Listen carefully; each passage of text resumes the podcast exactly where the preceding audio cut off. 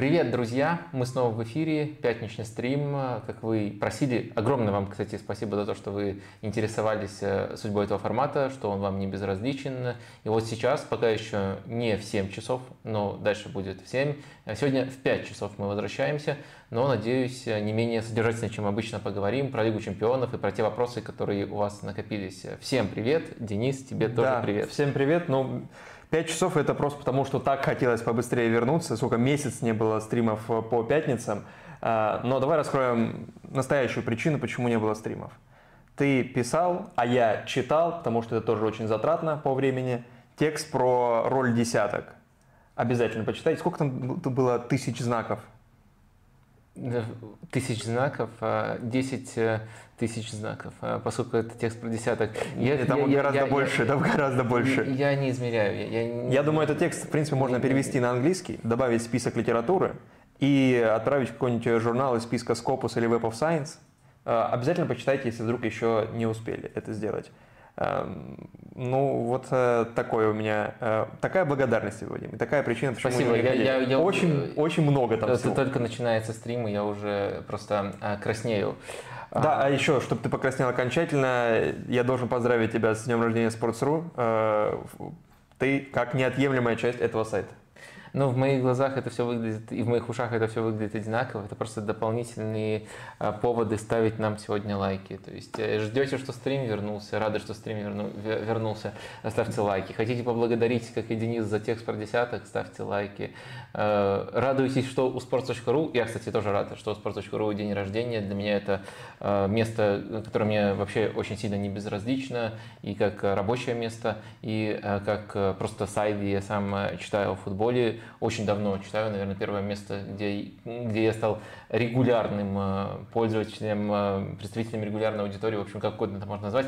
Короче, э, надеюсь, что постепенно люди соберутся, что вы не забыли про наш формат, и всем благодарен. В общем, наверное, как раз-таки заканчивая с этой вступительной частью, давайте еще выведем наш традиционный списочек людей, которым я еще, помимо прочего, благодарен за поддержку на Boosty, который помогает этому каналу развиваться, и которых, конечно, особенно не хочется разочаровывать отсутствием стримов на какой-то период. Если говорить о настоящей причине, то все немножко банальнее, это было связано с техническими траблами с YouTube на какое-то время, вот именно к функции стримов, там, я доступ утратил, и очень трудно, самое трудное даже не объяснить проблему, там, полноценно связаться с этими суппортами, Э, разные пути, но все это в прошлом. Сейчас я э, перестраховался, есть несколько способов, вроде, вроде как э, Просто уже не хочешь говорить точно-точно такого никогда больше не случится, когда с тобой один раз случилось. Но по идее, по идее меры предосторожности приняты. И единственное, что теперь может помешать выходить в эфир, это лень. Это моя лень, либо твоя лень. Моя лень, я думаю, не помешает этому стриму. Не, не помешает. То есть ты, ты всегда э, э, в лайтовом формате приходишь, просто... Это мое рабочее состояние, да.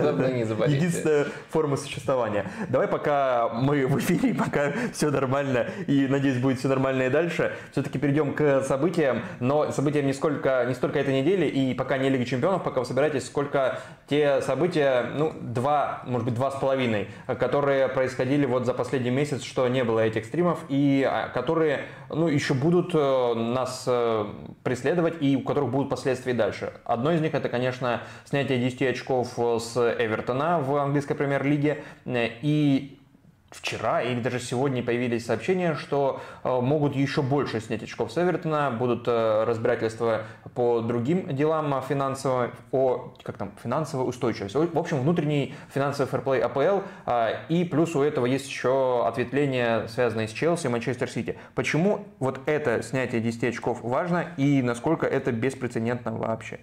Э, слушай, давай я коротко поясню, что я предложил просто этот период, который у нас выпал, э, обхватить по одной важной новости, выделить э, одному важному событию. Я попросил тебя такое предложить, мы до этого доберемся, а сам я предложил просто вот поговорить именно про Эвертон, как про самое важное, или, может быть, недооцененно важное событие этого периода.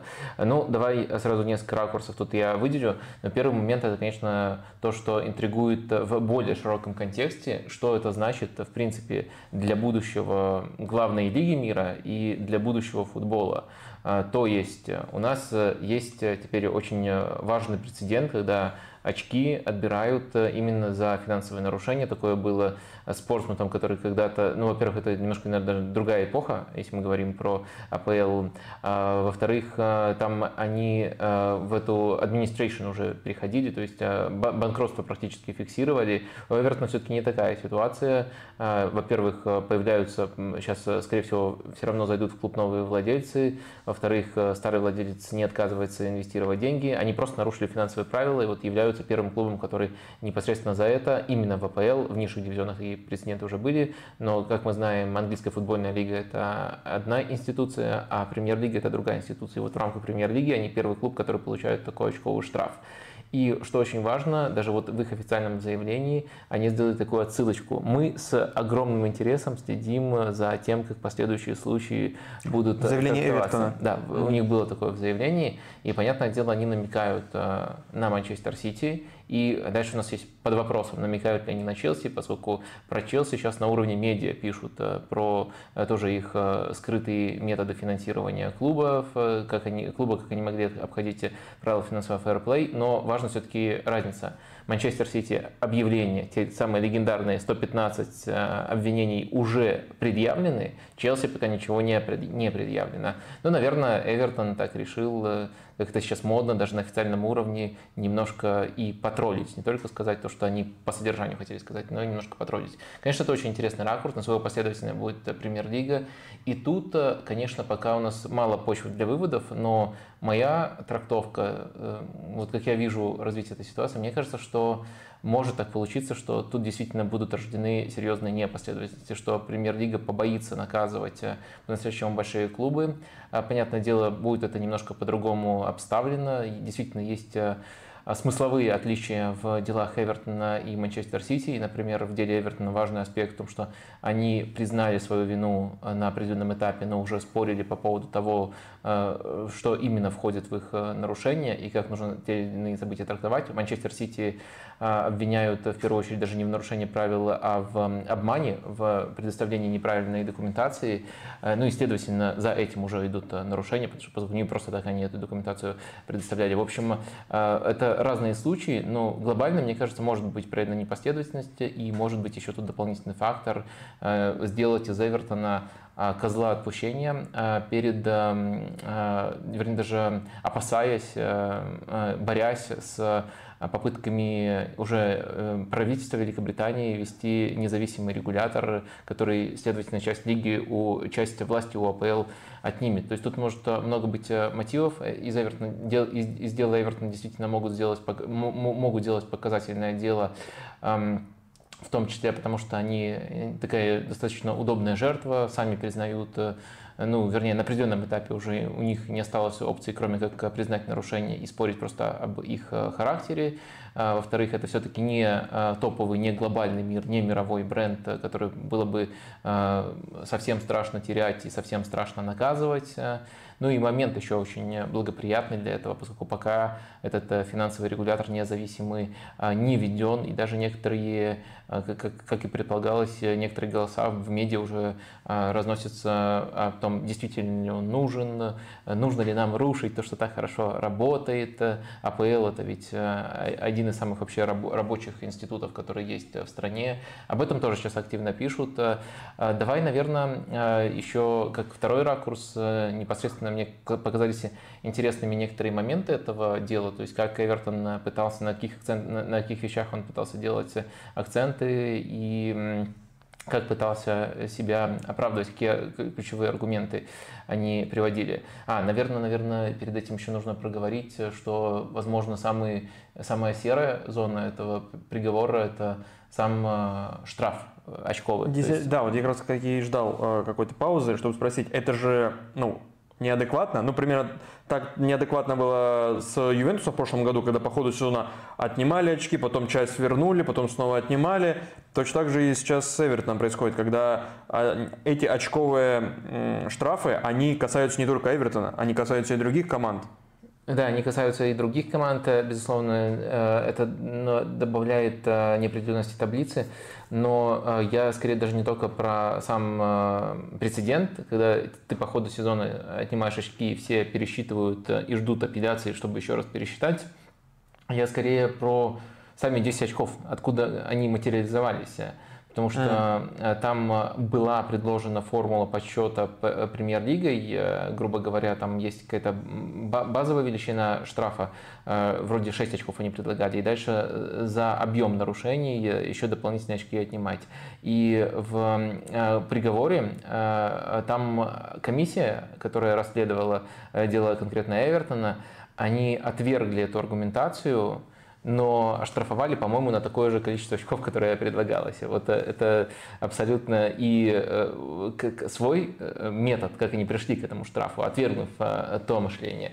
Они не объясняют, следовательно, мы не знаем, как могут быть трактованы, как могут трактоваться аналогичные случаи, если они вдруг возникнут. Но что касается линии защиты Эвертона, как я сказал, они действительно признали то, что, то, что они правила нарушили, но пытались э, э, указывать на те факторы, которые помешали им вписаться.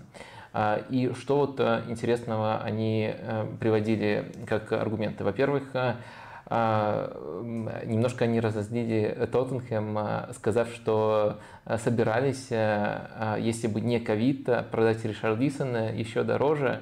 И вот из-за того, что случились эти непредвиденные обстоятельства, они считают, что им должны чуть больше зачесть за этот э, трансфер. Еще... То есть не обязательно переводить нам деньги от Тоттенхэма, но вы как суд зачтите, что там еще двадцатка висит теоретически Ожидай, ожидаемые, ожидаемые 20 миллионов долларов, да? Да, но там, там же на самом деле из-за ковида э, многое ушло в категорию списываемых убытков, э, которые так или иначе связаны. И, и это Эвертон и, тоже ставил как одно Да, из... и, и важно просто, ну это все клубы ну, да. предоставляют отчеты, э, эти, эти эти убытки э, в списываемые заносят, э, и просто разница в том, что ты можешь занести туда, что ты не можешь занести, и про это очень много споров.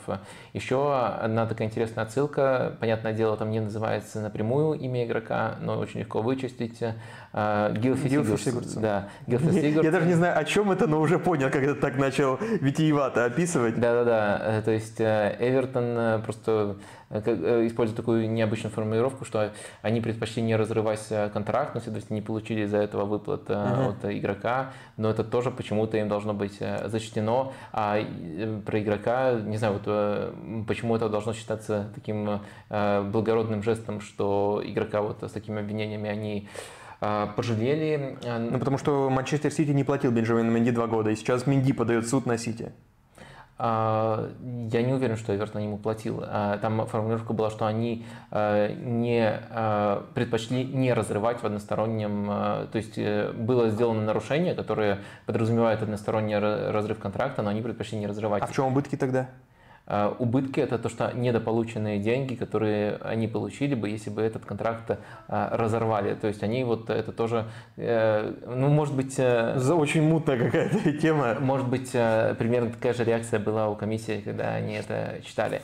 Ну и, разумеется, слон в комнате, когда речь идет об Эвертоне, возможно, один из главных факторов нужно либо не нужно учитывать как непредвиденные обстоятельства, какой-то форс-мажор, это уход Усманова. То есть э, началась война, Усманов попал во все возможные санкционные списки, и, э, опять же, формально, эм, что тоже очень сильно затрудняет э, обоснование этого как пункта, который нужно каким-то особенным образом учесть, формально сам Эвертон с ним все связи разорвал, следовательно, из-за э, спонсорства базы потерял деньги и за, за будущее название стадиона. В общем, э, э, много таких э, интересных аспектов именно в линии защиты Эвертона, которые действительно сводятся к тому, как мы это трактуем. То есть готовы ли мы где-то идти вот на компромиссы и списывать это по-особому, либо не готовы. И вот Эвертон очень много торговался именно об объеме своего нарушения. Вот это было чуть ли не главным, что они пытались обосновать, что они пытались доказать. В общем, и само дело достаточно интересное, если в него погрузиться. И, конечно, интересно непосредственно то, как, он, то, как оно глобально повлияет на АПЛ. А, что тут еще, наверное, ну, очевидно, что сезон а, для такого нарушения, для такого наказания, которое еще может быть смягчено, Эвертон выбрал, а, или Эвертону подобрали, опять же, как вам больше нравится, вполне себе подходящие, поскольку они шансы нисколько не утратили. Очень низкий порог набора очков сейчас в нижней части таблицы. Можно вполне занять 17 место и, по-моему, даже модели сейчас Эвертону как самое вероятное именно 17 место, угу. не ниже. Э, прогнозируют. Э, так что ничего для Эвертона не потеряно, э, но эта история постепенно уходит в прошлое. А, один вопрос по Эвертону. Помимо вот всех этих бюрократических и судебных дел, есть же еще и дело на поле. И на поле у Эвертона ну, не все так грустно, мягко говоря. И вот один вопрос, который задавали тебе в чате, задавал а, или задавала, не знаю, Женя. А, Вадим, как оцениваете нынешний уровень Виталия Миколенко? Можно ли утверждать, что он спрогрессировал? Это все на фоне, видимо, вот форума Миколенко, в том числе и голевой. У него было два матча, где он забил подряд, плюс еще в последнем а, Манчестеру мог забить, там в перекладину попал. И вот, собственно, вопрос. Мне кажется, что он э, не столько спрогрессировал, сколько окончательно адаптировался. Э, ну, во-первых, э, под систему Шона Дачи, которая очень высокие требования именно по оборонительной части определяет к защитникам, а во-вторых, просто начал больше показывать того, что насколько я могу судить, я все-таки не постоянный зритель киевского «Динамо», но насколько я могу судить, он показывал и раньше. То есть, скорее, у него был период сразу после перехода в АПЛ, когда он немножко себя сковывал, сдерживал, а это достаточно атакующий левый защитник, и мне кажется, что вот эти вот походы, которые мы сейчас наблюдаем, это вполне естественно для него манера, это не какая-то новая фишка, это скорее просто отражение того, что он стал э, вот увереннее именно после перехода в АПЛ. То есть, э, отвечая на ваш вопрос, мне кажется, очень многое упирается в то, из какой точки мы ну, как бы отмеряем. Если с момента перехода в АПЛ, когда он был в новой стране, э, в новой команде, то да, он спрогрессировал, но это также можно назвать словом адаптировался. А если вот глобально на дистанции последних, допустим, трех лет, я думаю, что это вот его качество, его уровень. И сейчас действительно период достаточно хороший. Ну и удивительно, что он вытеснил из основы не прямого конкурента за позицию левого защитника, он вытеснил Паттерсона, по сути, правого защитника, куда переместился Эшли Янг уже. А, вот, такая вот перестановка.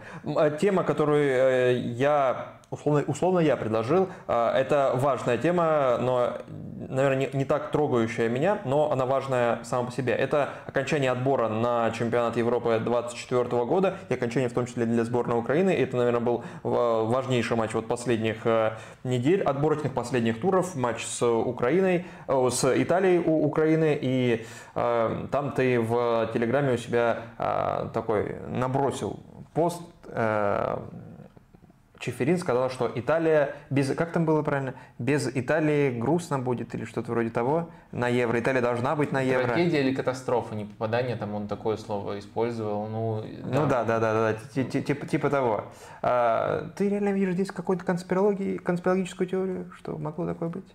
Или ты просто связал а, вот э, э нет, неназначенный пенальти? Нет, я, я по-моему, конечно, можно додумать при желании какую-то конспирологию, в этих э, словах, но я не верю в прямо конспирологическую трактовку. То есть, ну, первый момент, то, что президент УЕФА такое себе позволяет заявлять, это не норм, и это в любом случае влияет. Вопрос да. в каком, э, в каком контексте влияет. То есть я не верю, вот конспирологической теории в моем, в моем понимании было бы э, предположение, что вот он так думает, ну, он, он действительно так, так сказал, так думает, так думает и действует. То есть, Назначал Арсата, судья. Да, и потом э, звонит и хотя бы намекает, либо прямо говорит то, что э, слушай, э, нужен, нужен такой сегодня результат. Я вот в это не верю и не верю, что если бы Украина сыграла лучше, и ее в любом случае не пустили бы в матч против Италии. Я не могу сказать, что прям хороший матч для сборной Украины, просто сам эпизод обидный. Но я верю, что действительно, когда речь идет... Я, я верю в то, что судья держал это в голове, и знал про эти слова. И, следовательно, мы можем предположить, что это может на него оказывать стопроцентное влияние. Типа, а это же катастрофа без Италии, что же со мной сделают? А можем предположить, что это просто там какой-то один процент влияния. Но в любом случае вот это вот влияние э, косвенное, то есть через знание арбитра о том, что uh-huh. такое, такое было сказано и сказано президентом, президентом УЕФА, оно, э, а, а, оно уже создает э, неприятный прецедент. Так что я не верю вот в конспирологию тут, но я, безусловно, убежден, что это ненормально таким образом проявлять свои симпатии, когда ты являешься президентом УЕФА, и это Э, в любом случае повлияло бы. Э, в какую сторону э, и насколько. А, но что происходило на поле? Ты многие матчи сборных игнорируешь, но вот Украину и Италию, очевидно, смотрел, и другие матчи Украины. И вот один из поводов, почему я включил это в наше обсуждение, это вопросы, которые задавались в том числе и у тебя в Телеграме. Дмитрий Владимирский спрашивал, как оцениваете прогресс сборной Украины под руководством Реброва и, как, и каковы их шансы на попадание на Евро через таковые матчи. Они еще имеют шанс попасть на Евро. В марте будут стыковые матчи. Первый с Боснией, а потом выходят на, если выигрывают, на победителя Израиль-Исландия. Ну, э, формально, если говорить о составах, то мне кажется, что Украина сильнейшая из этого квартета, но в то же время это непредсказуемый формат, формат плей-офф, и, прости за банальность, там может Э, ну, как, как было на, на чемпионате мира. Ну, отбор на чемпионат мира, где Украина тоже играла с Уэльсом, тоже тут был в вопросе. И была лучше, но в итоге не попала. Да, да, это, это, это правда. И у меня такие же впечатления от этого матча. Уже смутно помню именно тактические нюансы. Но вот э, соотношение и вот эта вот досада, да, безусловно, так, так было Э, так что да, так, такое возможно. Нельзя говорить, что это прямо уже гарантированная путевка, это далеко от этого, просто банально из-за формата. Но да, вполне реально из этого, из этого сочетания выходить. Я не думаю, что сборная Украины вышла уже при Реброве на принципиально другой уровень.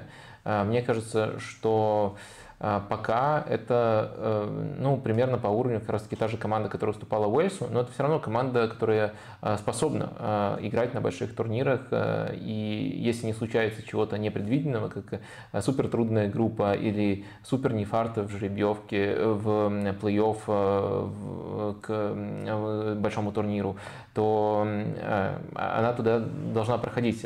Футболисты достаточно хорошие. Но выход на принципиально новый уровень не вижу, при этом вижу отдельный интерес интересные ходы. Если конкретно вспоминать матч против Италии, конечно, там интересная роль у Зинченко была. Э, Зинченко в пятерке играл, по сути, ложного фулбека, либо латерали, учитывая, что это пятерка. Угу. То есть э, он в полузащите играл, когда команда с мячом. Это традиционная его позиция сборной Украины. А вот э, без мяча он садился на позицию левого защитника, при том, что в команде уже был Миколенко. То есть он, Миколенко уже становился да, левым центральным защитником. В, в общем, выглядит интересно, что вот решил, зная клубную роль Зинченко, зная его качество и зная зная, что соперник э, будет создавать пятерку в последней линии, Ребров таким образом решил поэкспериментировать. Но в то же время, и вот как бы это именно из категории интересного, то есть зачем интересно следить. Но сказать, что это эффективно было, я не могу. Именно первый тайм, когда они играли таким образом, он получился намного слабее, чем второй, и постепенно от этого сборная Украины отошла, так что э, мне кажется, что это вот э, ходы из категории интересных, но не факт, что двигающих команду на какой-то другой уровень. А с точки зрения Италии тоже есть вопрос Дениса Рамзаева. Есть ли будущее у сборной Италии под руководством Спалетти? Не кажется ли вам, что проход на Евро был на тоненького и что тренер часто принимал неверные решения в матче с той же Украиной? А, тут слишком много предположений, в том числе предположения о том, как, как часто я смотрю сборную Спалетти. Я видел их, э, один из их первых матчей, но видел матч против э, Э, Италии, э, против, против Италии, против Украины. А, в общем, э, мне кажется, что, во-первых, по структуре, по принципам игры это похоже на его последнюю команду, на Наполи. А, какой ход вы имеете в виду, я понял. Скорее всего, это замена в перерыве, когда он Распадори снял с игры, и это скорее против сборной Италии сыграло. И да, мне действительно кажется, что это оказало влияние. И это не очень хороший ход, э, безусловно. А в то же время, мне кажется, что вот на этот вопрос в такой формулировке, ли будущее сборной Италии под руководством Спалетти, я просто не представляю, что должно было случиться, чтобы ответить нет. Ну, конечно, это хороший тренер, конечно, это хороший, может быть, не лучшее итальянское поколение, но хороший набор футболистов. И, конечно, это проект, за которым интересно следить. Но просто такая формулировка, она позволяет как бы очень легко ответить, да, конечно, есть будущее, но это не означает, что будет обязательно победа на большом турнире. Просто это, да, интересный проект. Был бы, не знаю, просто я правда не знаю, что должно было случиться, чтобы я ответил, что нет будущего, что все ужас несовместимый. Э, один из лучших итальянских тренеров из сборной Италии. Жеребьевка финального турнира уже 2 декабря, то есть завтра. И э, у Италии может быть, э, допустим, Франция, Дания, Нидерланды и Италия. Потому что Италия в четвертой корзине оказалась. А, и тоже будет любопытно, кто ей пойдется в группе. Действительно ли так нужна Чефирину Италия на Евро или достаточно группового этапа? А, ну и в целом, наверное, все, кого хотел Чефирин, попали. Это Степ, это не серьезно. Я не верю в то, что он как-то подтасовывал там а, чего-то. А, наверное, кроме Норвегии. Единственная команда, которая Чефирину будет не хватать, коллективному Чефирину. Потому что там играет э, один из тех людей, который появляется на обложках FIFA и привлекает всячески новую аудиторию футбольную. Последнее здесь и переходим к... Эдегор? Да. Э, Сандро Берге. Сандро Берге. Да. да. Э, Эушнес. Так, это слова Хави, потому что одно из... Ты уверен, что он Сандер? Мне, по-моему, кажется, он Сандер. Сандро, ты просто ты про, Может быть. про, про итальянцев уже начал Может, думать. Про Чеферина, да, про славянцев.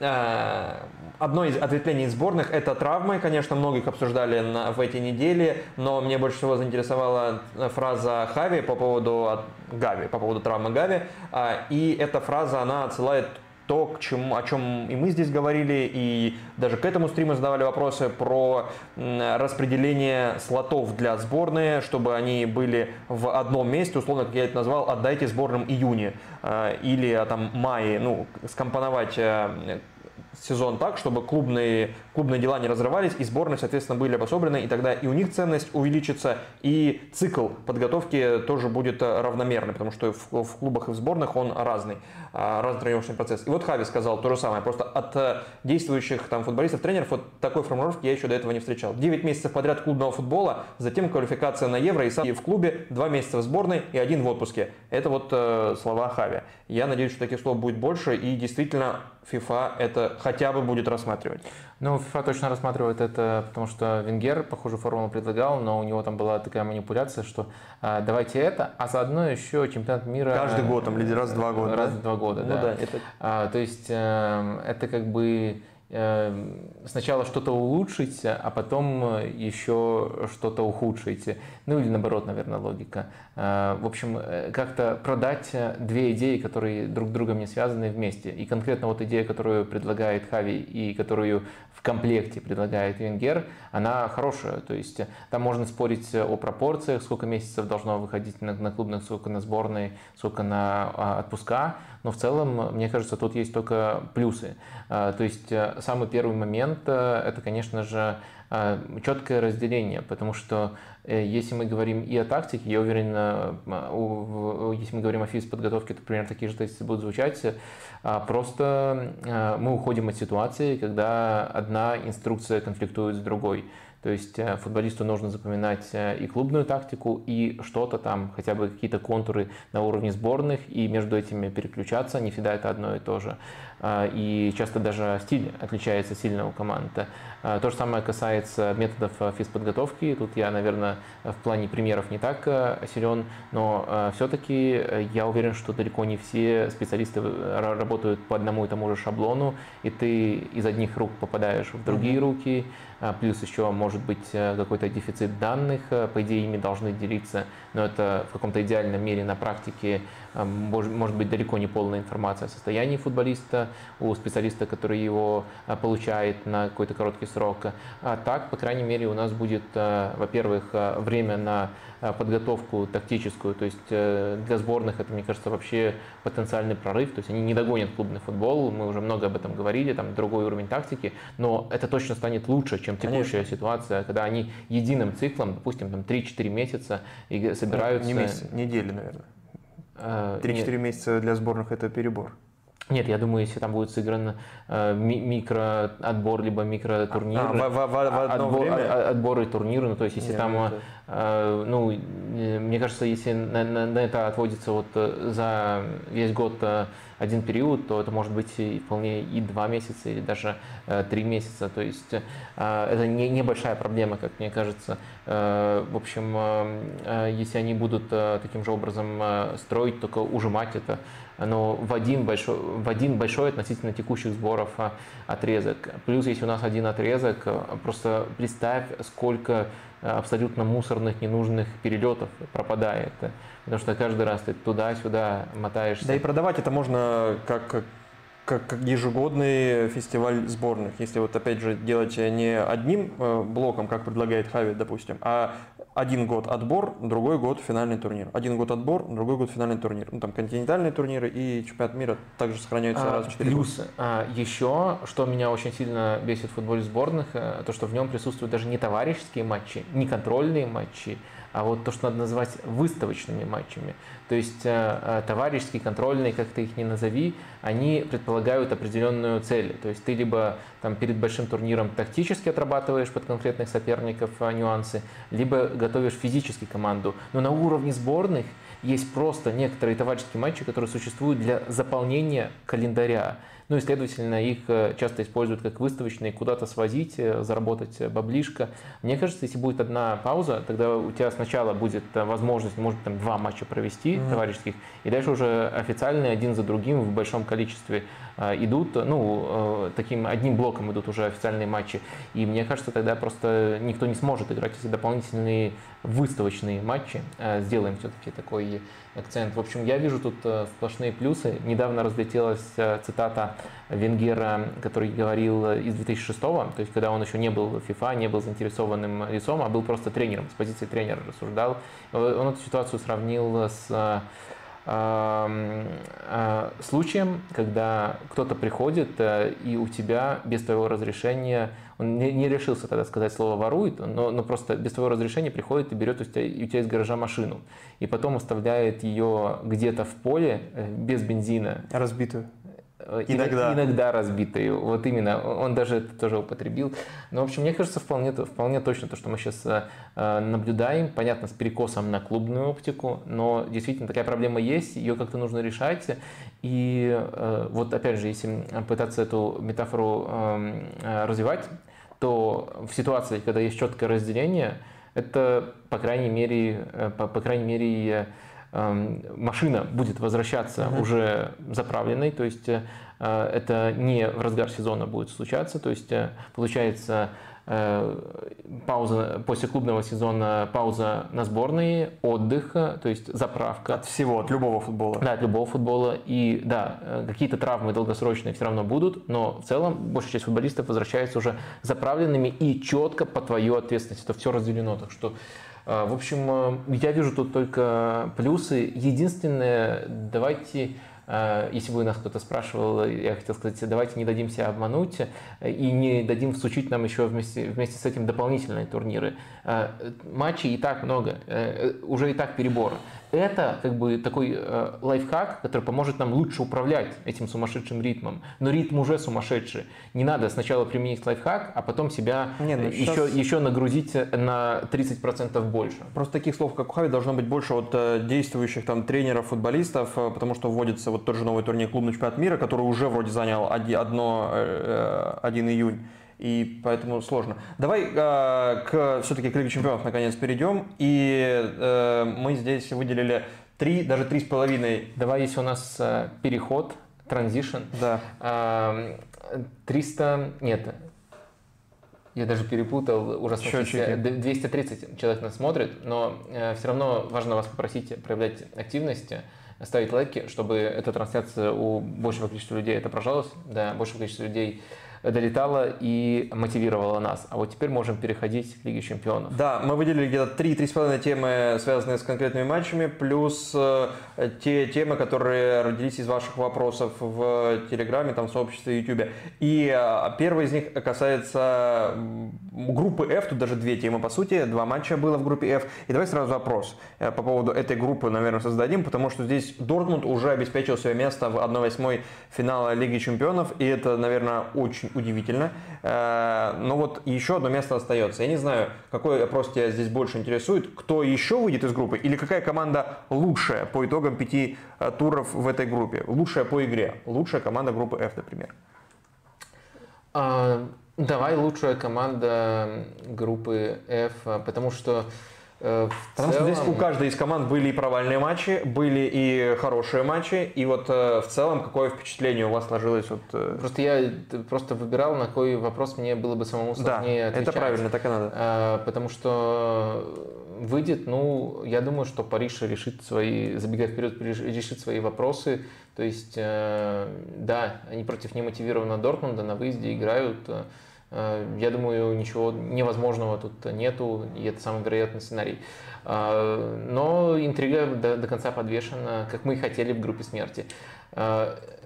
А варианты ответов очевидные. В, давай с матча ПСЖ Ньюкасл начнем. И, и Арсенал, да. Из группы F? Да. да ну, я считаю, что опция, когда вопрос, кто лучше всех играет в футбол, опция Арсенал всегда должна быть. А, в матче ПСЖ Ньюкасл какой-то невероятный, я уж не знаю, отскок или нет, вот это ты сейчас ответишь, отскок это или нет, но невероятное преимущество э, у ПСЖ. Слушай, сори, немножко перебью. Мне кажется, что любой, кто говорит об этом матче, использует слово отскок. Да. Но просто есть нюанс. Кто-то считает, что липовый пенальти, а, поэтому... с чьей стороны да, отскок? Да, поэтому а. отскочил ПСЖ. А, кто-то да. считает, что там 5 XG практически набили, поэтому отскочил Ньюкасл. Да, там... А, разберемся в нюансах. Вот эти 4,5-5 XG, 31 удар, 9 бигченсов, 72% владения, 45% действий с мячом на половине поля Ньюкасла. 45% действий не только со стороны ПСЖ, со стороны всех футболистов, включая и Ньюкасл. То есть их не выпускали практически. Половину времени проводили у штрафной Ньюкасла. Э, и одни, и другие. Э, вот у тебя спрашивали напрямую, тактический рисунок игры, справедлив ли результат? 1-1 в итоге, ну и под справедливым результатом здесь вот Влад спрашивал, тут э, расписано сразу все. И преимущество вот это, которое я сейчас описал цифрами, и тот пенальти, который назначили в концовке. А, в общем, э, да, давай перед тактическими нюансами просто пройдемся по э, результату. Мне кажется, тут э, такой матч, что одним словом не ответить, одним предложением не ответить. А мне кажется, что точно нельзя в лоб трактовать XG. В принципе, XG по uh-huh. меркам одного матча это не супер какая-то продвинутая метрика, это просто один из показателей, и контекст важен для всех показателей. XG тут не исключение. И э, если мы говорим э, в этом э, ключе, то э, важно понимать, что большую часть встречи Ньюкасл играл хорошо. То есть по XG Ньюкасл просто тотально облажался. Но если мы берем а, а, именно отрезки этого матча, то хороший отрезок, мне кажется, у Ньюкасла был первый тайм, он весьма равный между командами был, и Ньюкасл ничего аномального не показывал, в том плане, что не вжимался как-то аномально, играл достойно с ПСЖ. Ну, да, понятно, гол влияет на их поведение, Э, до гола они вообще, по-моему, даже по ожидаемым голам чуточку превосходили э, Ньюкасл. Э, аномальным вышел даже не столько второй тайм, а конкретный отрезок во втором тайме. То есть, да, постепенно по ходу второго тайма они Последняя начали... треть матча, последние да, 30. Да, да, и там и очень большая пропорция XG была набита, и там на самом деле уже просто эпизодические моменты, они как бы возникали у ПСЖ на протяжении любого отрезка матча, но вот там один за другим пошло, пошло это волна давления, и это действительно а, было а, страшно. И тут, мне кажется, два аспекта. Во-первых, то, как Ньюкасл вжался и каким пассивным Ньюкасл выглядел на этом этапе. Я думаю, что Ньюкасл это команда, которая, с одной стороны, хорошо играет без мяча, с другой стороны, в своем подходе к игре без мяча очень зависима от прессинга. Если их вынуждать обороняться позиционно, то это ну, очень средненькая команда. Да, против э, некоторых соперников они такой путь э, выбирали. Считаю, что э, они таким образом переиграют соперника и поставят его в ситуацию, который, команду, которая не умеет владеть мячом, вынудят ее владеть мячом. Но в целом это не футбол Ньюкасла, это футбол, который ведет к проблемам Ньюкасла. И как только Париж перестал быть мега стерильной командой, как только они убрали Угарте, и выпустили даже, даже важно, кого перевели на эту позицию. Фабиана Руиза перевели uh-huh. на эту позицию. Как только эта трансформация произошла у Парижа, дальше ее очень атакующая структура, и сразу же улучшилось практически все, что только можно в плане движения мяча. Э, в плане скорости движения мяча. И после этого просто э, слабенький с точки зрения позиционной обороны Ньюкасл против э, Парижа, который играет атакующим составом с нормальным разыгрывающим опорником. То есть без мяча, наверное, если бы Руиза проверяли, то могли бы возникать проблемы. Но как игрок, играющий в пас, он вполне на этой позиции классно себя проявляет. Там, вот на этом этапе, конечно, уже гол Парижа назревал, и тут, конечно, такой вот э, конфликт моральный возникает. С одной стороны, пенальти я склонен считать липовым. Мне кажется, очень мутный пенальти, э, и намного чаще такой не назначают. До сих пор не понимаю на 100%, почему там был назначен пенальти. Поскольку мяч попал в руку, именно попал, и причем попал рикошетом от тела. А, мне кажется, это жесть какая-то, а не пенальти. А, в то же время, а, конечно, Париж заслуживал этот гол, и вроде как несправедливый пенальти помог справедливости восторжествовать. Это, такая фраза, которую тяжело переварить и с которой на самом деле тяжело жить. Вот я сам тоже не знаю, э, справедливо это, либо несправедливо, какой ярлык тут навесить. Наверное, тут просто я не могу навесить один ярлык, я просто описываю, как вижу этот матч. В конце Париж заслуживал забить гол. Лучше бы, конечно, чтобы они забили его э, каким-нибудь попаданием Баркаля в ворота. Вот э, было бы здорово.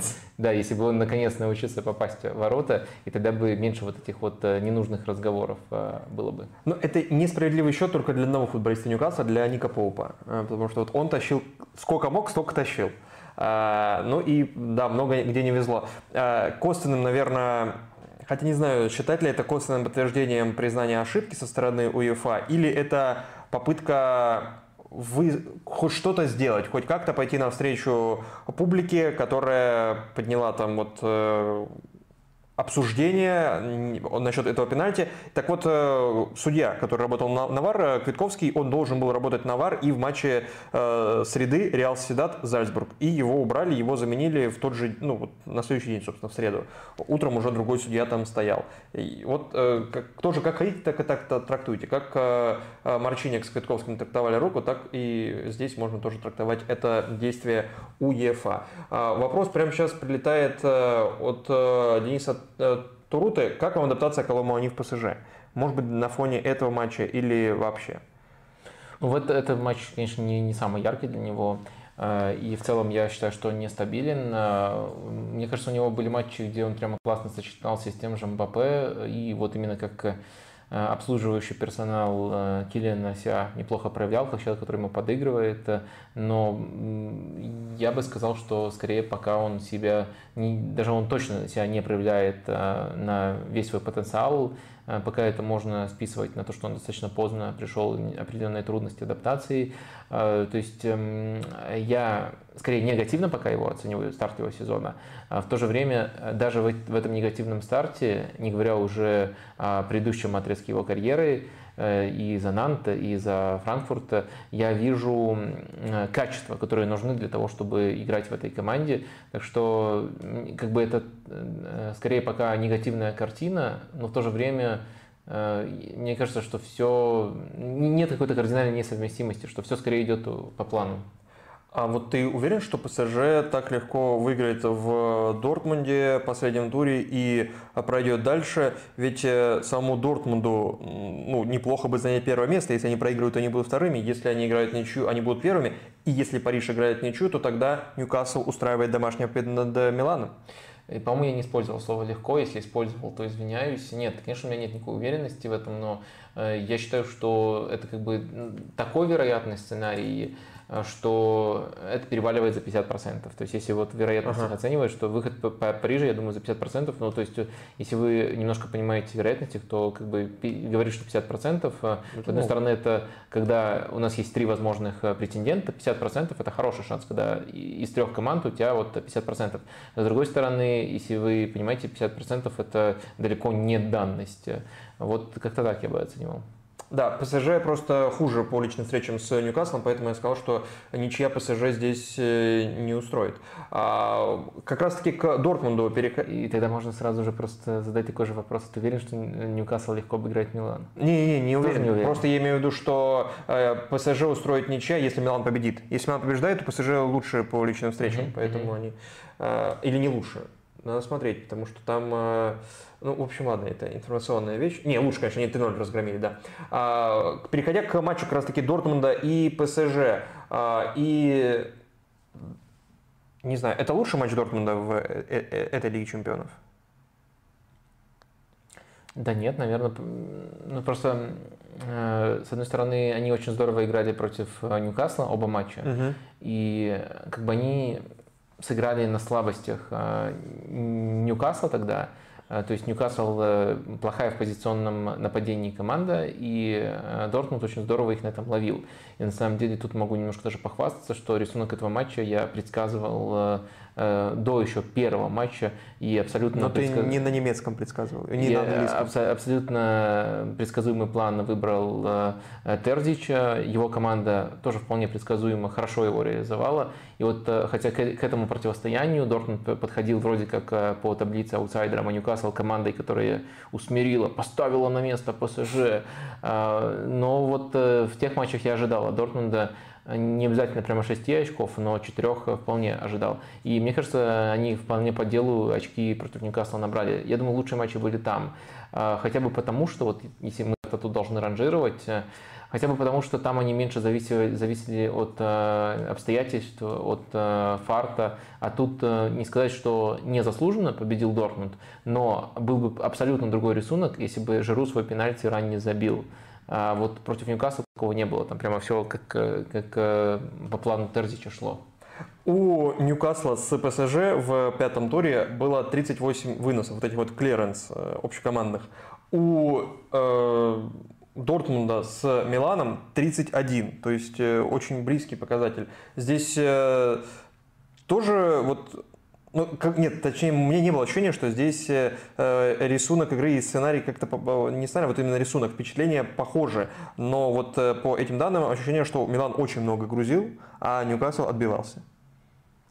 Ну, просто не всегда... Тут точно Ньюкасл, было, Дортмунд отбивался. Да, не, не было точно такой радикальности матча, не всегда э, выносы являются... Показателями. Да, являются показательными. Мне кажется, у Парижа для такого радикального рисунка было не так уж э, много навесов.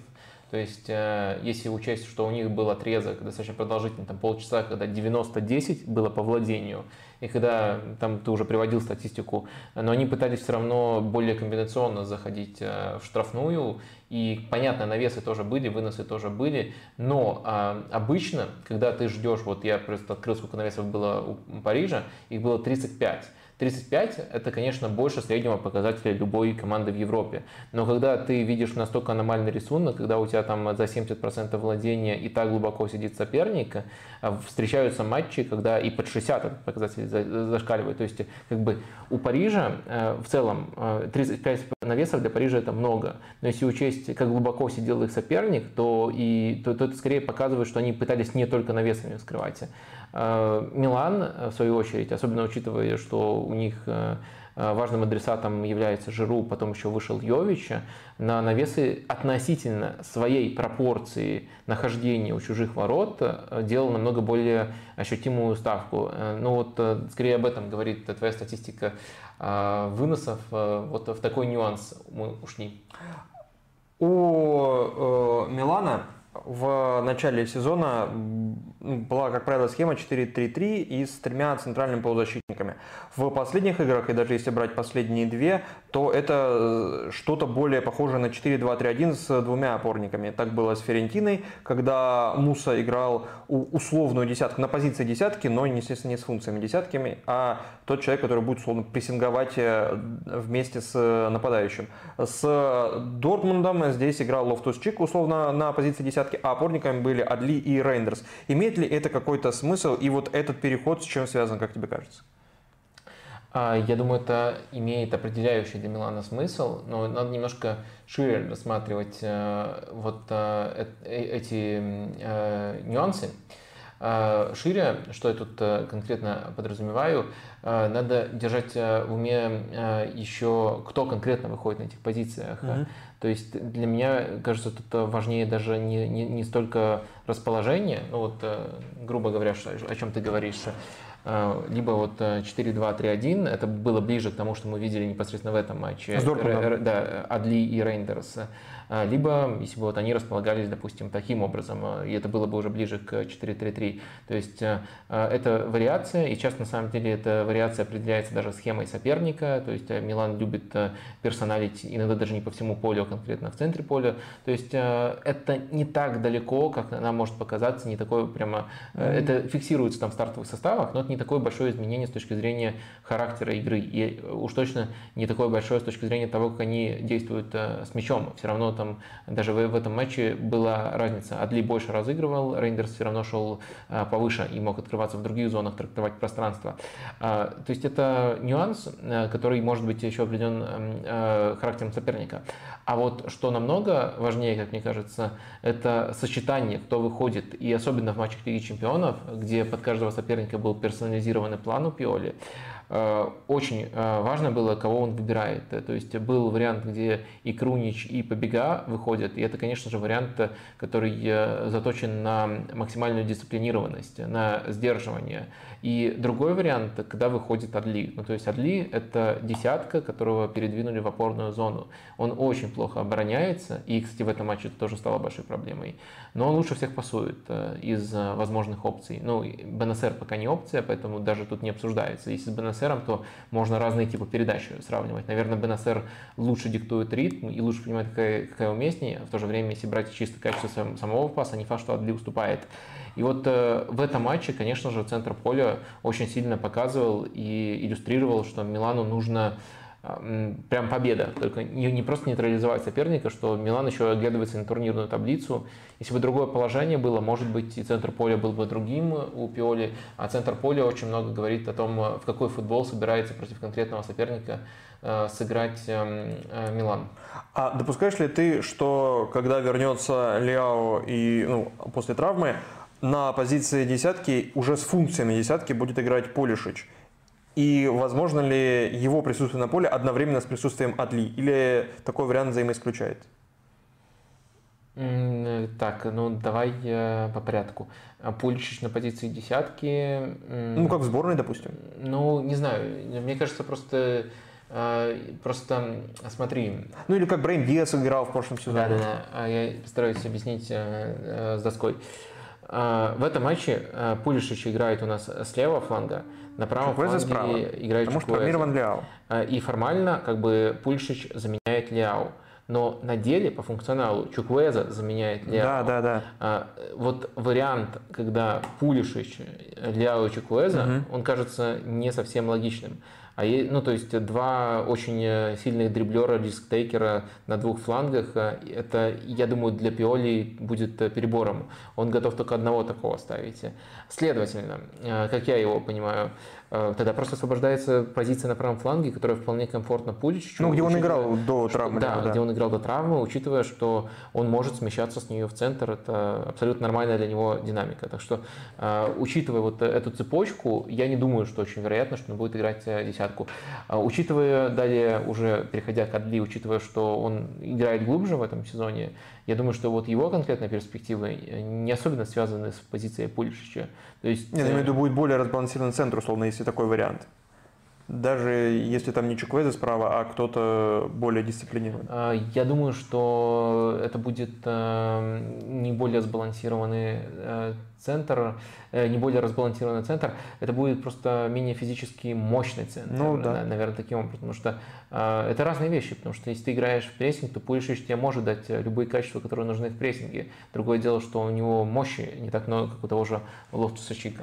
В матче с Миланом у Дортмунда был один выдающийся индивидуальный перформанс, который ты даже, я так понимаю, вынес, вынес в заголовок э, стрима «Грандиозный Хумельс». У Хумельса 10 отборов в этом матче, больше, чем у любого другого футболиста в этой Лиге Чемпионов а, в, одном, в одной игре. 9 э, вот этих выносов. Ну, индивидуальная статистика выносов – это тоже очень специфическая э, статистика, на нее, наверное, не стоит обращать внимание, но 10 отборов – это что-то выдающееся. Тебя это э, в первую очередь сподвигло на вот такую характеристику? Грандиозный Хумельс? Или что еще?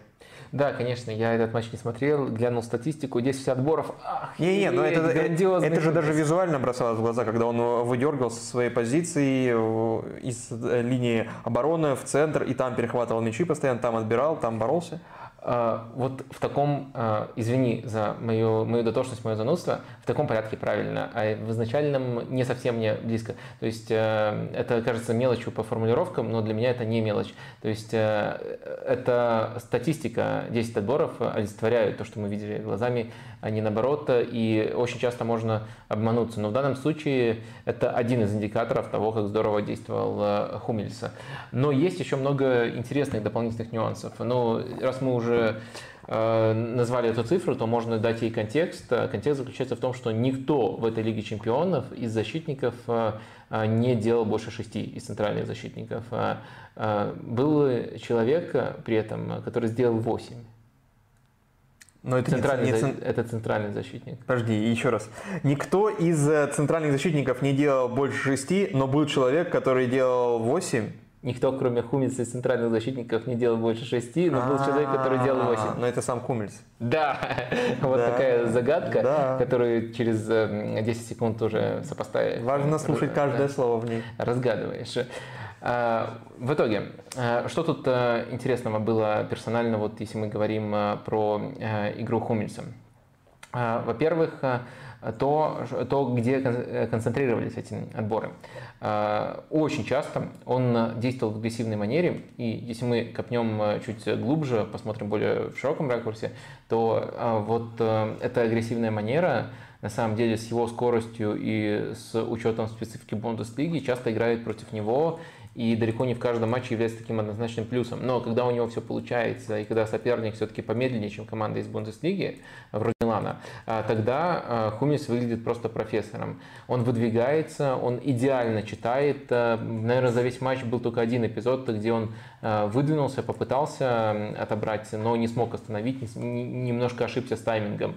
Но в большинстве эпизодов его тайминг, ну это просто нечто божественное. Это позволяет не просто фиксировать то, как много он э, останавливает атак, но и прямо получать эстетическое удовольствие, наслаждение от того, как именно он э, это делает.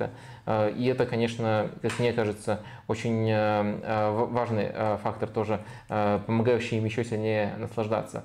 Он останавливал разные типы атак. Иногда это было просто позиционная оборона, он выдвигается в опорную, действует агрессивно.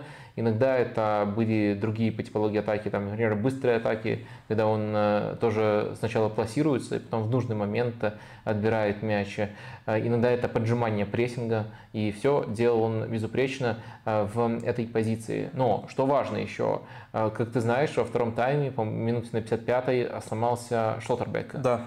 И э, тут поменялась не просто позиция Хубинса, так-то он, у него есть опыт игры и левая центральная защита, и правая, но, в общем, Эм, Эмре Джан расположился уже на этой позиции, Хумес уже левый центральный. И да, это можно было бы зафиксировать, э, но сам по себе такой переход не является чем-то экстраординарным. Э, но поменялась еще его роль. На этом этапе уже агрессивнее действовал Эмре Джан, как не профильный центральный защитник. А, соответственно, Хумис должен был под него адаптироваться. И он тоже тут сделал очень здорово. Ну и э, это сделал очень здорово. Ну и просто из-за того, что Дортмунд там выигрывал даже запасом, э, все глубже и глубже они начали садиться, и, следовательно, больше уже обороны внутри штрафной. И там ты уже также провел, привел э, данные по выносам, и вот уже таким образом приходилось обороняться. И во всем Хумис лидер, во всем Хумис лучше. И это вот мы столько рассказываем о Хумисе сейчас, и даже не упомянули про его передачи. То есть передача как бы первое, чем он ассоциируется. 94% точно. На, на, на, наверное, ни, никогда нет такого матча, чтобы он плохо пасовал. Он всегда пасует mm-hmm. грандиозно. Вопрос только, как именно он лучше, как, пасует, как, именно он пасует грандиозно. Потому что он может грандиозно пасовать с правой ноги, он может э, грандиозные трудные передачи делать с левой ноги, то есть он даже... И длинные и по воздуху, и по земле. Да, и по воздуху, и по земле. И самое важное, что несмотря на то, что он владеет и правой, и левой ногой очень здорово, он еще, наверное, просто чист, для, для чистоты искусства периодически пасует тривеллой. И тоже это делает... Э, ладно, я пошутил насчет чистоты искусства. Там немножко другая траектория, чем в случае паса левой ногой получается. Когда ему нужна одна траектория. Э, но вот если сопоставить уровень передачи, добавить к ним еще вариативность передач, то, конечно, Хумельс, ну, хвалить так хвалить, наверное, лучше в истории из центральных защитников. Из тех, кто может дать любую передачу? А, да, а, мы берем качество передач. Ну, то есть есть э, защитники, которые обладают одним типом передачи, но они превосходят Хумиса. Но мы берем и качество, и вариативность. То есть владение двумя ногами – Э, умение еще и тривеллой отдать ага. и любую траекторию вырезать. То есть не, не, не просто доставить мяч в точку, но еще доставить, э, чтобы было удобно обрабатывать. Если взять и качество, и вариативность, то да, мне кажется, что Хумис лучший в истории пасующий защитник. Хорошо. А, вопрос от Торвье. Э, Шлоттербек. Не лучше ли он левый центральный защитник для Клопа, который ценит умение играть в воздухе и прощупывает схему с тремя ЦЗ? Или Инасио и Инкапье более современные игроки кажутся лучше? Я от слова Шлоттербек, как понимаете, оттолкнулся именно сейчас. А, слушай, я думаю, в таком случае это... Э, я, я думаю, что, во-первых, э, Шлоттербек, наверное, был бы идеальным э, центральным защитником для тройки, то есть у Клопа все-таки пара защитников. А, во-вторых, э, раз, раз уже сюда э, это интегрируется, надо все-таки вспомнить, что а, слева в центре защиты у Ливерпуля играет э, Ван Дейк. И он как бы не собирается, не собирается останавливаться, играть круто. Это, кстати, да, тоже... Ты извинялся, да? Нет, я перед ним не извинялся. А, но был такой спор и был призыв мне извиниться перед а, Ван Дейком. То есть э, ты задал мне вопрос про Ван Девена, и я тогда упомянул, что на старте этого сезона мне Ван Девен казался лучше, ну, на, том, на той точке, когда мы говорили, он казался даже убедительнее, чем Ван Дейка. И это было воспринято, возможно, справедливо, как э, критика Ван Дейка, хотя это не на 100% критика ага. Ван Дейка, это в первую очередь комплимент Ван Девену. Может быть, я бы тебе слишком уверенно говорил о том, кто тут лучше. И на старте сезона, особенно вот там до удаления, по-моему, матч против Ньюкасла, у него, с Ньюкаслом у него было удаление, мне кажется, действительно Ван Дейк был не безупречен. Но потом уже матч за матчем, какую форму он набрал. Возможно, сейчас Ван Дейк даже э, ну, на, на, на том же уровне, либо даже чуточку лучше, чем э, в те годы, за которые мы его хвалили. И точно у него сейчас лучший период э, именно после той самой большой травмы, которую он перенес. И э, главная преграда э, это то, что там позиция закрыта. То есть, э, да, конечно, Ван Дейку уже не 20 лет, но все равно... Он не может это... играть правого центрального? Э, ну... Он же теоретически может, но на практике э, он конкретно, постоянно играет левого центрального защитника и в Саутгемптоне, и в Ливерпуле, и в сборной. И мне кажется, что, конечно, у него даже правая нога, мы все знаем, но а, в то же время мне кажется, что некоторые аспекты его игры уже стали очень четко привязаны к а, зоне его обитания. И поэтому не ищут левого э, Я думаю, да. Я, я думаю, что Ливерпуль не факт, что ищет левоногого с целью передвинуть Ван Дейка. Передвижение Ван Дейка будет экспериментом, который может немножко его настройки сбить. Но, во-первых, ты знаешь 100%, 100% диагонали на Салаха, и только он ее сейчас исполняет, ему дополнительно более удобно ее исполнять из своей текущей э, позиции. Во-вторых, Э, мне кажется, что оборонительные связи, только он привык действовать в обороне, только он привык действовать ближе там, к Робертсону, ну, самый главный для него партнер. Мне кажется, это тоже э, фишка, которую не нужно рушить. Плюс у Ливерпуля, опять же, учитывая, что, скорее всего, в ближайшие годы, может быть, даже десятилетия правым защитником будет тренд, все-таки для Ливерпуля, как мне кажется, это уже кажется совсем мелким нюансом, но все-таки важна динамика левый центральный защитник более пассивный, э, правый центральный защитник, ну то есть... Э, Наоборот. Нет? Нет. А, пассивный в смысле в своих перемещениях по полю? А, в, смотри, Или в передачах. А, и в, то, в том, как он играет на пространстве. Но ты же помнишь легендарный эпизод Ван Дейка, это как он пласируется, не дает, не выбрасывается, да, пласируется. То есть он в этом отношении пассивен, то есть он а, не вот агрессивен. Все, я понял, да. Да, а правый защитник и Матип, и Канате – это игрок, который больше выдвигается. Которые могут делать проходы. Да, а, то есть угу. Ван Дейк э, больше руководит э, линией, держит ее высоту, а, правый защитник, э, центральный, он может ну, более свободно, более агрессивно. Ну, главное, чтобы в совокупности этих слов стало понятно, угу. что я имею в виду. И я думаю, такая манера, она как бы запрограммирована в этот Ливерпуль. И да. много нюансов. Давай вернемся, наверное, к Шлоттербеку. Что тут я не ответил по нему? Наверное, э, все, в принципе, ответил. В Ливерпуле, я думаю, просто нет в нем необходимости. И, наверное, все-таки, если говорить о более доминантной команде, чем Дортмунд, он лучше бы сыграл на позиции левого центрального защитника в тройке. Вот, наверное, это можно зафиксировать. В общем, да, чтобы Шлоттербек оказался в Ливерпуле, надо, чтобы из Ливерпуля ушел Салах, Трент и еще и Клоп. Так что выбирайте. Правильно? Э, так, Вадим, давай вернемся к опросу и будем его... Я, я думаю, нас смотрит мама Шлуттербека, она так... Э, Кто должен уйти? И, и сейчас записывает. И Клоп! Все. Э, вопрос от Николая, который был задан тебе в Телеграме. В группе смерти справедливой была бы перевернутая таблица? И вот заодно можешь ответить сам на этот вопрос. Я, Пытаешься вспомнить таблицу? Не, я помню таблицу, скорее, Милан четвертый, Ньюкасл третий. С одинаковым количеством очков, да. да. Э, Париж э, второй и Дортмунд э, первый. Да нет, я думаю, точно перевернутая не была бы более справедлива. Я думаю, эм, я, я думаю, что однозначно Сейчас просто в режиме онлайн не, не очень хочется пересчитывать очки, но точно, точно позиция Милана многое могло поменять в этой группе. То есть я думаю, что Милан заслужил точно на 4 очка больше за счет первых двух матчей набрать. Э, возможно, чего-то заслуживал и против э, ПСЖ еще, даже когда они 0-3. были разгромлены, да.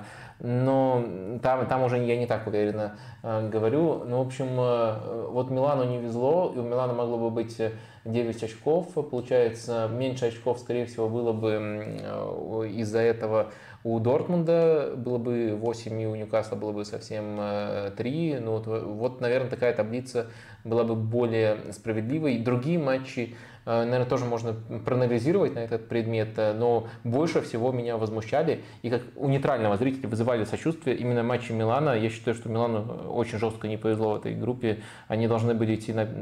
Да, вот по, по, по этому пересчету они оказались бы на первом месте. Вот позиция Милана действительно могла бы быть другой в этой группе. Опрос давай закроем, подведем итоги. А, давай. А, лучшая группы F. Я забыл слово команды, но я надеюсь, вы поняли и голосовали за лучшую команду. Дортмунд 48%, э, ПСЖ 12%. Лиги F. Прикинь, кто-то голосовал за Лигу F, искал там Эгриси, другие варианты. Я потом объясню. Нет, я по, по Эгрисе, наверное, уже догадался, о чем речь. Ну, это одна из медиалиг, которая существовала там один сезон. А вот Лига F, я, я, я не понимаю что это такое. Э, в общем, э, заново зачитываю, чтобы, да, простите. чтобы во-первых, обновилось, э, поскольку там еще голос добавился, а во-вторых, чтобы люди составили полную картину. Дортмунд 49%, на втором месте Ньюкасл 28%, на третьем месте ПСЖ 12% и Милан 11%. Вот так, эм, вот это, это, сами э, решайте, что означает этот э, вопрос, э, вернее, этот результат опроса. Я еще раз скажу, что мне на, вопрос, на этот вопрос тяжело ответить, поэтому мы его и сформулировали. Точно я не уверен, что Дортмунд, и скорее всего я бы не проголосовал за Дортмунд. И, конечно, снова жаль, даже в нашем опросе мне жаль Милан, который заслуживает в этой группе больше. Тут, кстати, Влад любви. писал, э, возможно, э, Квитковского убрали с матча Реал Седат после э, ПСЖ из-за непоставленного пенальти на Хакими, когда он не подозвал. Там же тоже был стык с Гордоном. Ну да, такой вариант тоже нельзя исключать. И еще он, э, он же пишет, э, что в матче шестого тура не будет Дембеле, он дисквалифицирован, три желтые у него уже. И мне вспомнилась сразу цитата Луиса Энрики, которая была, да на этой неделе, наверное, сказано про Дембеле, что Дембеле и ее по-разному переводили. Вот ты наверняка ее видел, только я не, не знаю, как ты для себя перевел. Дембеле то ли главный, просто лучший игрок в мире, или самый опасный игрок в мире, или я еще встретил, там было э, Game Changer, типа Most Game Changer, что такое. А, потом встречал э, варианты а, Most Unbalanced, то есть самый разбалансирующий игрок. И я не знаю, как, как, на каком языке в оригинале это было сказано и как это правильно перевести. Ты видел вообще цитату про Дембеле от Луиса Энрике? Нет, не видел. Все, я понял. Пустую все проговорил. Я так да не понял, что он имел в виду просто. Э, конкретно по Дембеле. Э, потому что ну, вариантов, опять же, очень много. Если вы понимаете, о чем говорил Луис Энрике относительно Дембеле, что за характеристику он хотел ему дать, то, пожалуйста, напишите. Ну, очевидно, Дембеле топчик. Лучшая характеристика, Луис Энрике всегда выпускает его в старте и постоянно хвалит.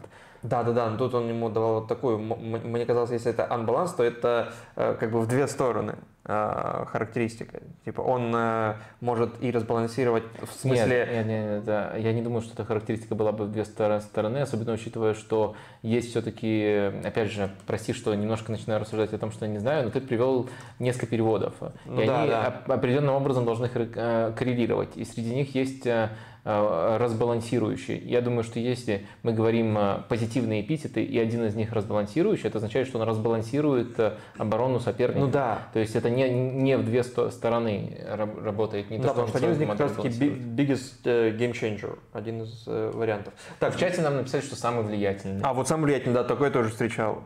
Most Influence даже на, в английском даже находил такой. Даже на английском языке они несколько разных цитат находил. А, ну, бог с ним. Так, давай перейдем к матчу, который просили нас обсуждать очень сильно. Слушай, всегда. А, а, а может, Луис Энрике просто на стриме отвечал? И он на первый вопрос. Так, э, э, так, сначала он будет самым влиятельным, потом самым лучшим, потом самым разбалансирующим, а потом уже это становится мемом. Не спрашивайте меня про Дембеле. Не, не спрашивайте про Холланда в Барселоне. Да, да, да, видимо, так и было. А, давай к матчу, вероятно, самому яркому, может быть, вообще в этой Лиге Чемпионов, матчу в Стамбуле между Галатасараем и МЮ. А, и давай тоже опрос создадим. Опрос, который, мне кажется, мы не делали никогда. Если делали, то, видимо, повторимся. Э, часто спрашивали про Тенхаага после Лиги Чемпионов, про, про еще там э, что, про игру Юнайтед в целом. Давай конкретно спросим про Андре Анану. Какой-то опрос. Я не знаю, какой тебе опрос, как ты говоришь, хотелось бы самому ответить или даже сложно на него ответить? Связанный с Андре Ананой. Mm-hmm. Потому что здесь очень Ананой. много вопросов, забегая вперед, очень много вопросов. Вот вас, э, Вадиму, по поводу Андрея Ананы. Буквально ну, одним ну, словом они. Анана. Да. Все. Скажи что-нибудь про Анану. Это после каждого матча Лиги Чемпионов так. А, ну, уровень Ананы давай так сформулируем. Пожалуйста. Э, и дадим э, варианты. Ну, самые... Нет, да, не, я думаю, это топ-5 в мире, топ-10 в мире, вот так может? О, не, Нет, мне не кажется, нравится такое? Э, мне кажется, просто не заслуживает, заслуживает э, не э, как бы ранжироваться в топ-5 он входит, либо в топ-20, а он либо вообще хороший, либо дать еще варианты, где он просто, ну, вот а, ну, вариант. Топ-жоп давай тогда. Да. А, сейчас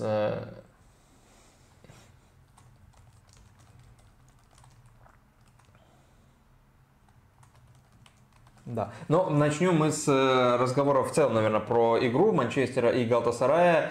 И здесь, э, давай тоже пока... А, ты уже все оформил? А, ну да, я оформил, я решил э, простенько. Ну, то есть, как бы, чтобы относительно лиги более-менее его сравнивать, то есть топ в категорию лучших, дать вариант ниже среднего ВПЛ, выше среднего ВПЛ, но, следовательно, самые слабые это дно, хуже, худший ВПЛ в мире уже сами mm-hmm. ранжируете, где именно. Я думаю, это более-менее отражает э, все возможности, как, как его можно оценить. В матче, в самом матче Галатасарая и МЮ Галатасарай владел мячом больше, чем МЮ на протяжении всего матча практически, но был только один отрезок, э, э, хотя бы 10-минутный, когда Манчестер владел мячом больше. Это был отрезок в начале второго тайма, где 15-18 минут э, у МЮ было что около 60% времени владения. Во всех остальных отрезках 10-минутных, 15-минутных преимущества у Галатасарая. И, а, а какой был в пользу МЮ? Вот начало второго тайма. Mm. Начало второго тайма. А, и 14-7 по ударам э, к 75-й минуте в пользу Галтасарая. А концовка, конечно, была за Манчестером в этом смысле. Там 10 раз они пробили поворотом, у турков только 2. А, давай с Галтасарая, если позволишь, Вадим. Потом перейдем к Манчестеру. Э, так вот неожиданно. Ну давай. Что нового мы узнали о Галтасарае в этой игре? После этой игры? Узнали ли что-то новое? Ты узнал? А, ну, нет, мне кажется, Галасарай вполне последовательный был во всех матчах этого розыгрыша.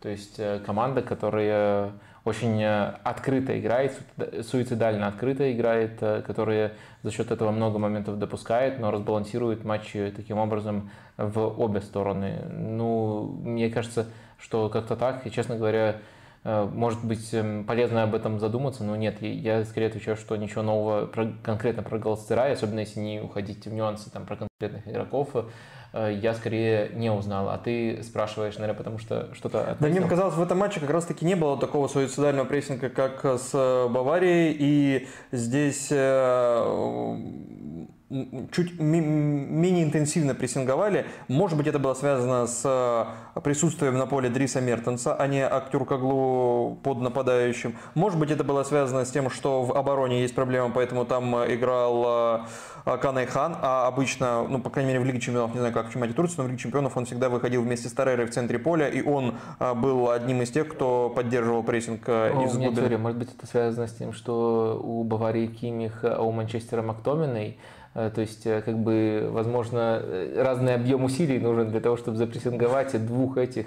безусловно, больших мастеров этого дела, которые, возможно, в некоторых нюансах все-таки немножко отличаются.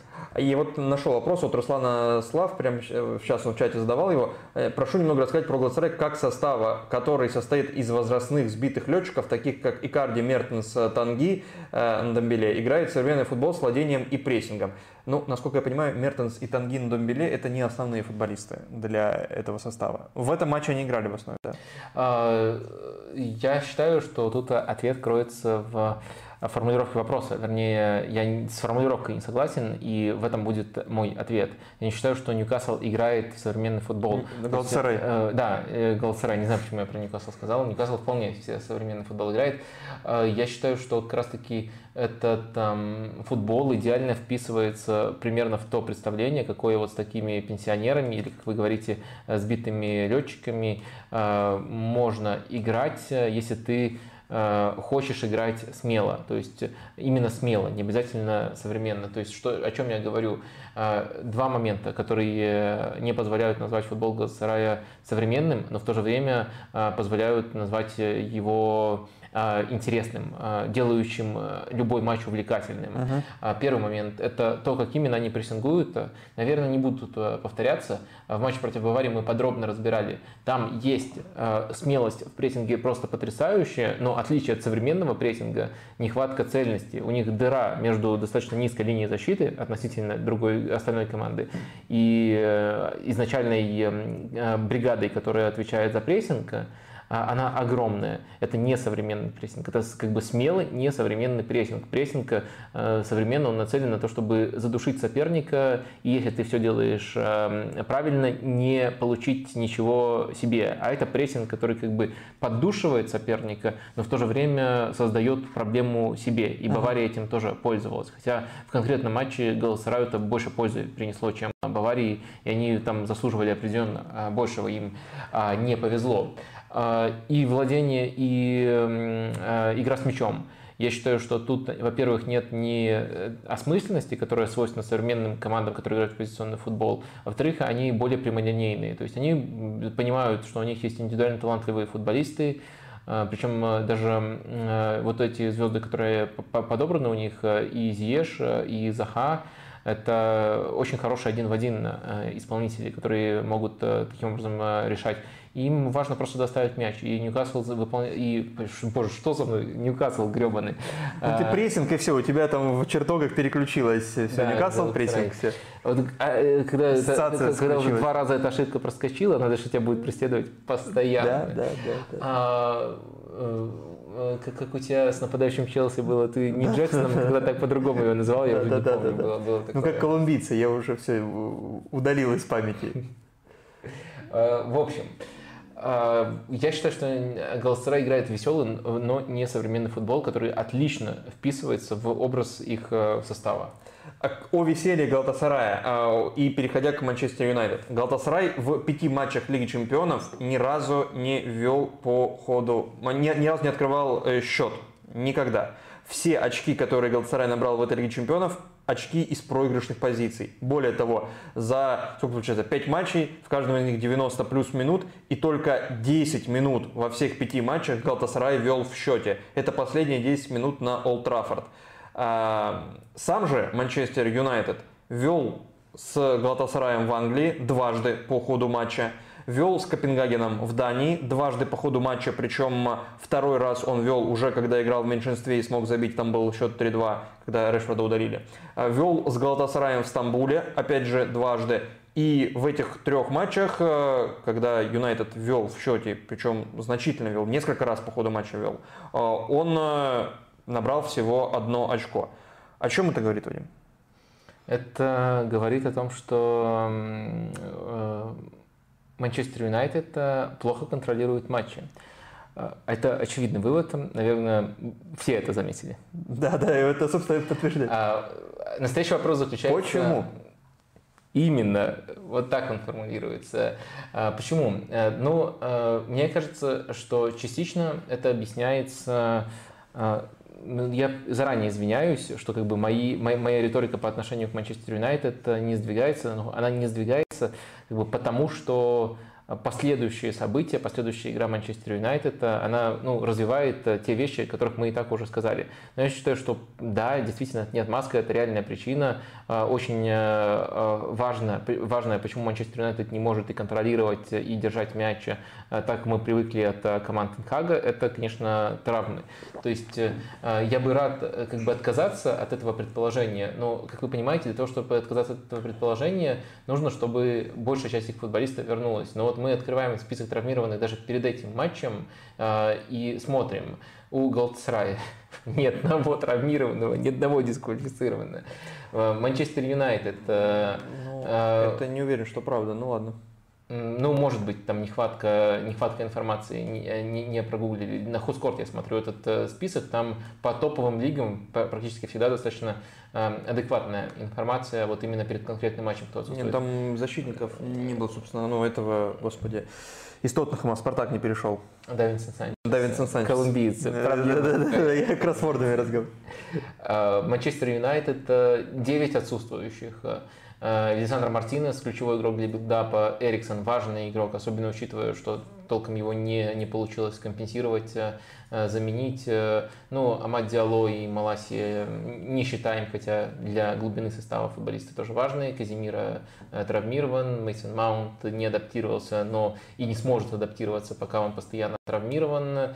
И Маркус Решфорд дисквалифицирован, Санчес выведен из состава Тенхагом, ну и Джонни Эванс, тоже у него небольшая травма была перед этим матчем. То есть, э, в общем-то, я рад бы отказаться от э, этого э, предположения, но для того, чтобы как бы убедиться в том, что проблема не в этом, нужно, чтобы эти футболисты начали возвращаться. Вот шоу важно для билдапа футболист, постепенно начинает возвращаться, но этого мало нужно, нужно, чтобы эти футболисты присутствовали. И э, я не, не считаю, что это как бы должно оправдывать все. А, как раз-таки Эрик Тенхак э, неплохой э, отрезок матча именно в ВПЛ выдал, пускай против невыдающихся соперников, э, пытаясь адаптироваться, пытаясь решать эти проблемы. Но это все равно даже в этих матчах не был футбол, который он должен ставить. Поэтому вот эта гипотеза, мне даже неловко, как видите, постоянно ее пересказывать, поскольку она уже сказана, и она по-прежнему отлично работает, отлично объясняет проблемы. И, кстати, э, проблемы, которые даже в э, матчах, которые Юнайтед выиграл, проявляются. В общем, я по-прежнему на ней настаиваю, как, скажем так, на основополагающей гипотезе, которая объясняет нынешний МЮ. Это контекст, который нельзя игнорировать, который нельзя вот просто сказать, что а, физрук, лысый, ничего не может построить. Э, надо учитывать этот контекст и потом решать, действительно ли физрук, ну то, что лысый, наверное, я думаю, никто не сомневается. Второй момент – это конкретно выбор, конкретные решения в центре поля. Мне кажется, э, центр поля э, Манчестер Юнайтед, ну давай оттолкнемся от того, кто вышел в этом матче, это как бы антипод контролю. Есть э, Амрабат, который э, под э, умение контролировать относительно остальных еще более-менее подходит. Но я считаю, что должен был играть великий Коби Майну. Это, это новый Фрэнки де Йонга. Я думаю, если бы не зассал Эрик Тенхак и выпустил бы тут Коби Майну со старту, со старта, мне кажется, Коби Майну со старту, Майну. В общем, если бы он выпустил Майну со старту, за этим игроком следите. Действительно, мне кажется, Де Йонг это лучшая описательная характеристика для него. Это, кстати, возможность потенциально построить ту динамику, которую так сильно любит Тенхак еще со времен Аякса. Просто надо больше этому парню доверять. Наверное, он подумал, что слишком подумал, что недостаточно мощный. Твой вывод по, на основе игры с Эвертоном? Твое впечатление от Майна? А, ну, он в этом матче тоже вышел. Ну да, да. Но... Ну, основное, да, на основе игры с Эвертоном. Как он получает мяч в окружении, как он его развороты, это прямо то, что давал э, Де Йонг, и даже зоны, в которых он любит оперировать. Если ты помнишь, э, в том матче он периодически становился левым центральным защитником, да, да, да, левым пускался. защитником по позиции. А, и это э, любит так делать именно Фрэнки Де Йонг. То есть до мельчайших деталей они похожи. И, конечно, это, то ограниченное впечатление, которое о нем можно было составить, мне кажется, это игрок, который потенциально может быть палочкой-выручалочкой, если предпочитать э, не физическую мощь, а вот именно э, построение футбола, если бы для Тенхага это был приоритет. То есть э, с этим ресурсом Тенхаг тоже может в этом аспекте большего достигать. Но в целом, скажем так, фактор, который его сковывает, это вот именно этот фактор. И в центре поля, мне кажется, есть два ограничителя с точки зрения контроля разного типажа. Эм, Махтоминой, потому что он бревно, Э, если мы говорим не о его движении, двигается он прекрасно, а его именно э, умении играть под давлением. И другого типажа ограничителя это Бруно Фернандеш, потому что он думает слишком вертикально.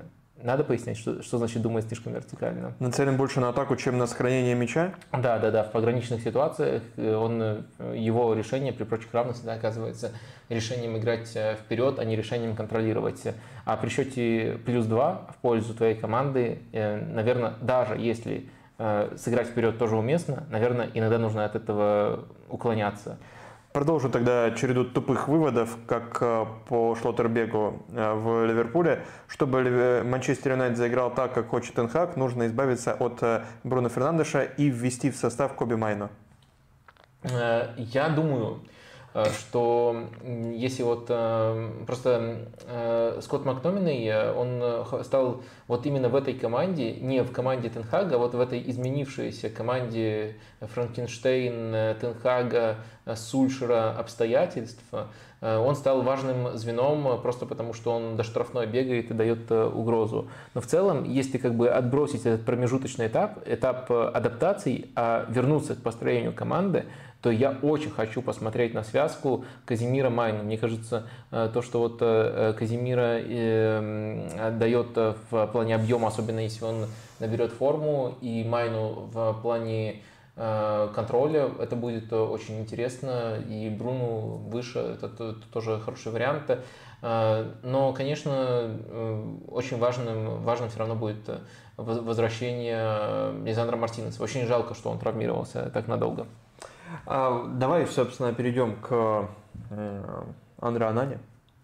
Она, а. на, блин, я не умею это. Она, на, на, на, помнишь из песни это? Нет. Нет? Научись, ну, научись, ладно. научись, чтобы я вспомнил. А, масса вопросов по Анане, невероятное количество в Телеграме, здесь в чате по ходу стрима. И про него говорили все, включая Эрика Тенхага, который сказал, Андре в порядке. Дело не в отдельных людях. Конечно, есть индивидуальные ошибки, и вы берете на себя ответственность за, за это. Но дело всегда в команде. Эта команда хороша. Все игроки в составе заслуживают лучшего, чтобы играть за Манчестер Юнайтед. При этом, а, а, не при этом, а в другую сторону говорил Каррегер. К несчастью для Анана, он в начале, в начале своей карьеры в Юнайтед, то есть сейчас, он превращает победы в ничьи, а ничьи в поражения. В отличие от великих прошлых команд МЮ, у него слишком много работы, и чем больше ему приходится вступать в игру, тем больше вероятность очередной ошибки. А, это он написал в колонке для Телеграф. И, собственно, Вадим, а, зачем вы сглазили Анану? Вот прям один из запросов, который э, тебе задавали. Я сглазил Анану? Вот такое, такая формулировка. А, ну, Видимо, ты когда-то тоже что-то обронил, Я на этой неделе про Анано обронил, то, что у него хорошая серия. Я отметил это... И, и это как бы... После матча с Эвертоном. Да, после матча с Эвертоном, потому что у него хорошая серия в АПЛ. И Второй то, что... в АПЛ по проценту отраженных ударов после Алисона. А, нет, по-моему, там кто-то другой на первом месте, а, а вот на не делит а, второе на... место. А я уже а, смотрел. Ну, да, ладно. ну, короче, да, можешь чех, чехнуть, но да, в АПЛ у него... Но дел... здесь мы говорим про другой турнир, и здесь какой-то удивительный парадокс. А, да, нет, на самом деле, я не думаю, что это прямо парадокс, а, что вот именно Лига Чемпионов, гимн Лиги Чемпионов на него так влияет. Кстати, нет, Кирилл Хейт обратил внимание у себя в Телеграме, что вот в прошлом году было наоборот, в Лиге чемпионов он божил, ну, да, в чемпионате да, да, да. лажал. Здесь в чемпионате все в порядке, нет э, немного ошибок, если они есть, то их сложно вспомнить, а в Лиге чемпионов ну, нет матчей без ошибок. А, э, я не, просто не думаю, что сам э, турнир на это влияет, потому что кто-то вот пошутил, если мы будем э, перед каждым матчем МПЛ врубать э, гимн Лиги Чемпионов. Габи Жезус э, забьет 50 голов за сезон. И вот то же самое может быть... Она пропустит. Да, она, она пропустит тогда 200 голов за сезон, если в каждом матче врубается гимн Лиги Чемпионов. Но я не думаю, что гимн Лиги Чемпионов так сильно может влиять на игроков. Скорее, это особенности не самой большой выборки, а истина тут где-то посередине. Что ты хочешь сказать? Здесь первое-второе место Ливерпуль-Манчестер делят по проценту сейвов. А, ты, по-моему, говорил про постшоты. Не, я про процент сейвов именно говорю, про самый, самый простой. Окей, да. окей. А, постшот, да, там. Да, по постшоту они второе третье место делят. Да, первый, а, а первый знаешь кто? Каминский? Э, Валтер Лутона. Спасибо, спасибо, спасибо. Я, я, я, я, я, я, я, я ж ошибся так грубо. Со, совсем другого человека назвал. Все, все, просто ну, ну, нужно пояснить, что кто, кто вратарь Лутона. Кто Каминский. Да. Эм, Э, в итоге, возвращаясь к Анании, я не думаю, что я его сглазил здесь, что гимн Лиги Чемпионов на него так влияет. Э, с чего нам вообще начать отвечать? Наверное, давай толкнемся... Чего хочешь. Да, давай толкнемся от вопроса, который мы сформулировали. Я согласен с большинством нашей аудитории, пока у нас лидирует вариант выше среднего ВПЛ, до топа не дотягивает. Конечно, для а топа он совершал уже слишком много на этом коротком отрезке, особенно если мы учитываем Лигу чемпионов, ошибок, но в то же время э, вот та же цитата Каргера, которую ты привел как тоже одну из отправных точек, она как-то его мочит э, слишком радикально в одну сторону и не учитывая то, что в АПЛ были матчи, где он э, как раз-таки добывал очки своей команде, и таких матчей становится все больше и больше. Может быть, э, Джейми, как обиженка, как фанат Эвертона, которого Манчестер Юнайтед э, беспощадно вынес со счетом 3-0 благодаря своей Мананы, просто вот решил из мести такое написать. Это одна из возможных трактовок. Ну, извини, там просто была небольшая деталь. Он говорит, что по его воротам слишком, у него слишком много работы, в отличие от великих прошлых команд МЮ.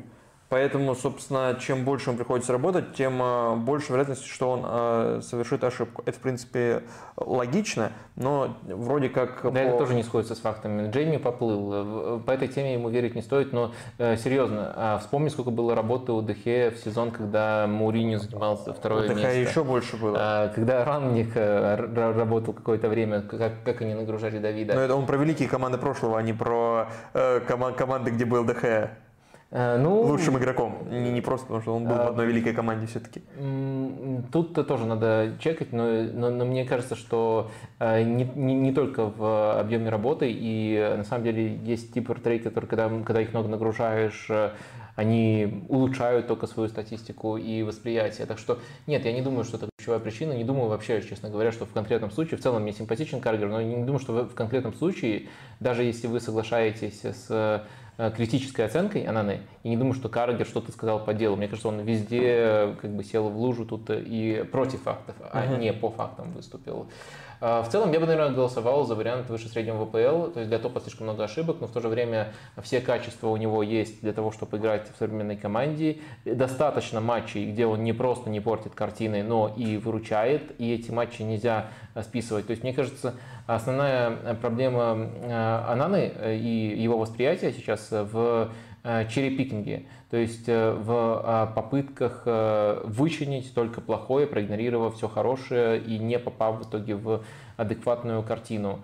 И, конечно, из-за того, что вокруг него поднялся какой-то невероятный информационный шум, я не думаю, что это только со, со статусом э, клуба связано, э, но э, сейчас его ошибки, его форму трактуют не, не, не как форму других вратарей.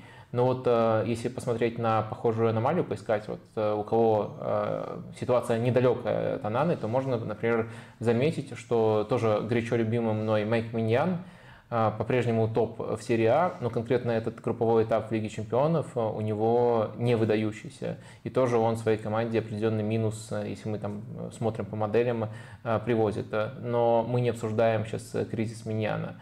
Э, и не обсуждаем его в таких категориях, мы обсуждаем Анану. Просто потому, что мы понимаем, что есть также достаточно матчей, где он показывает класс, э, просто потому, что мы понимаем, что э, игра вратаря современного – это не только игра на отражение ударов, это также еще игра за пределами своей штрафной, это игра в пас. Мы весь этот комплекс учитываем, и в итоге приходим к взвешенному выводу, что да, были матчи, где не лучшие действия э, показывал Миньян, но в то же время э, глобально его уровень не вызывает сомнений. Э, и мне кажется, что в целом, если выбирать, мне, конечно, Миньян больше нравится, но в целом оценка, по крайней мере, подход к оценке Ананы должен быть примерно таким. И я, я думаю, что вот если из этих наших вариантов, которые вроде как весь спектр спектр мнений позволяют отразить, я бы выбирал выше среднего ВПЛ. Давай у тебя спрошу, как бы ты проголосовал? Выше среднего, а среднее ВПЛ это кто? А, Александр Марти... О, Александр, господи. Лучший вратарь мира это средний уровень или выше среднего, или ниже среднего? А, ну, как бы, тут мы как бы делим на 5, э, на, на 4... Лучший вратарь мира не по моему мнению, а по мнению на, FIFA или UEFA кто-то? Мы, мы делим на, на 4 кластера, как бы, получается, Э, клубы АПЛ. Ну, первая пятерка, вторая пятерка, дальше э, третья пятерка и заключительная пятерка. Вот, наверное, таким образом. А выше, выше среднего, это значит э, выше десятого места. Я думаю, да. Вы, вы, вы выше десятого места, да. конечно. А, ну, не, не все уверены. Вот есть прямо такие категоричные анана-хейтеры, которые друг, другого мнения придерживаются и готовы даже его худшим назвать дном в нашем опросе.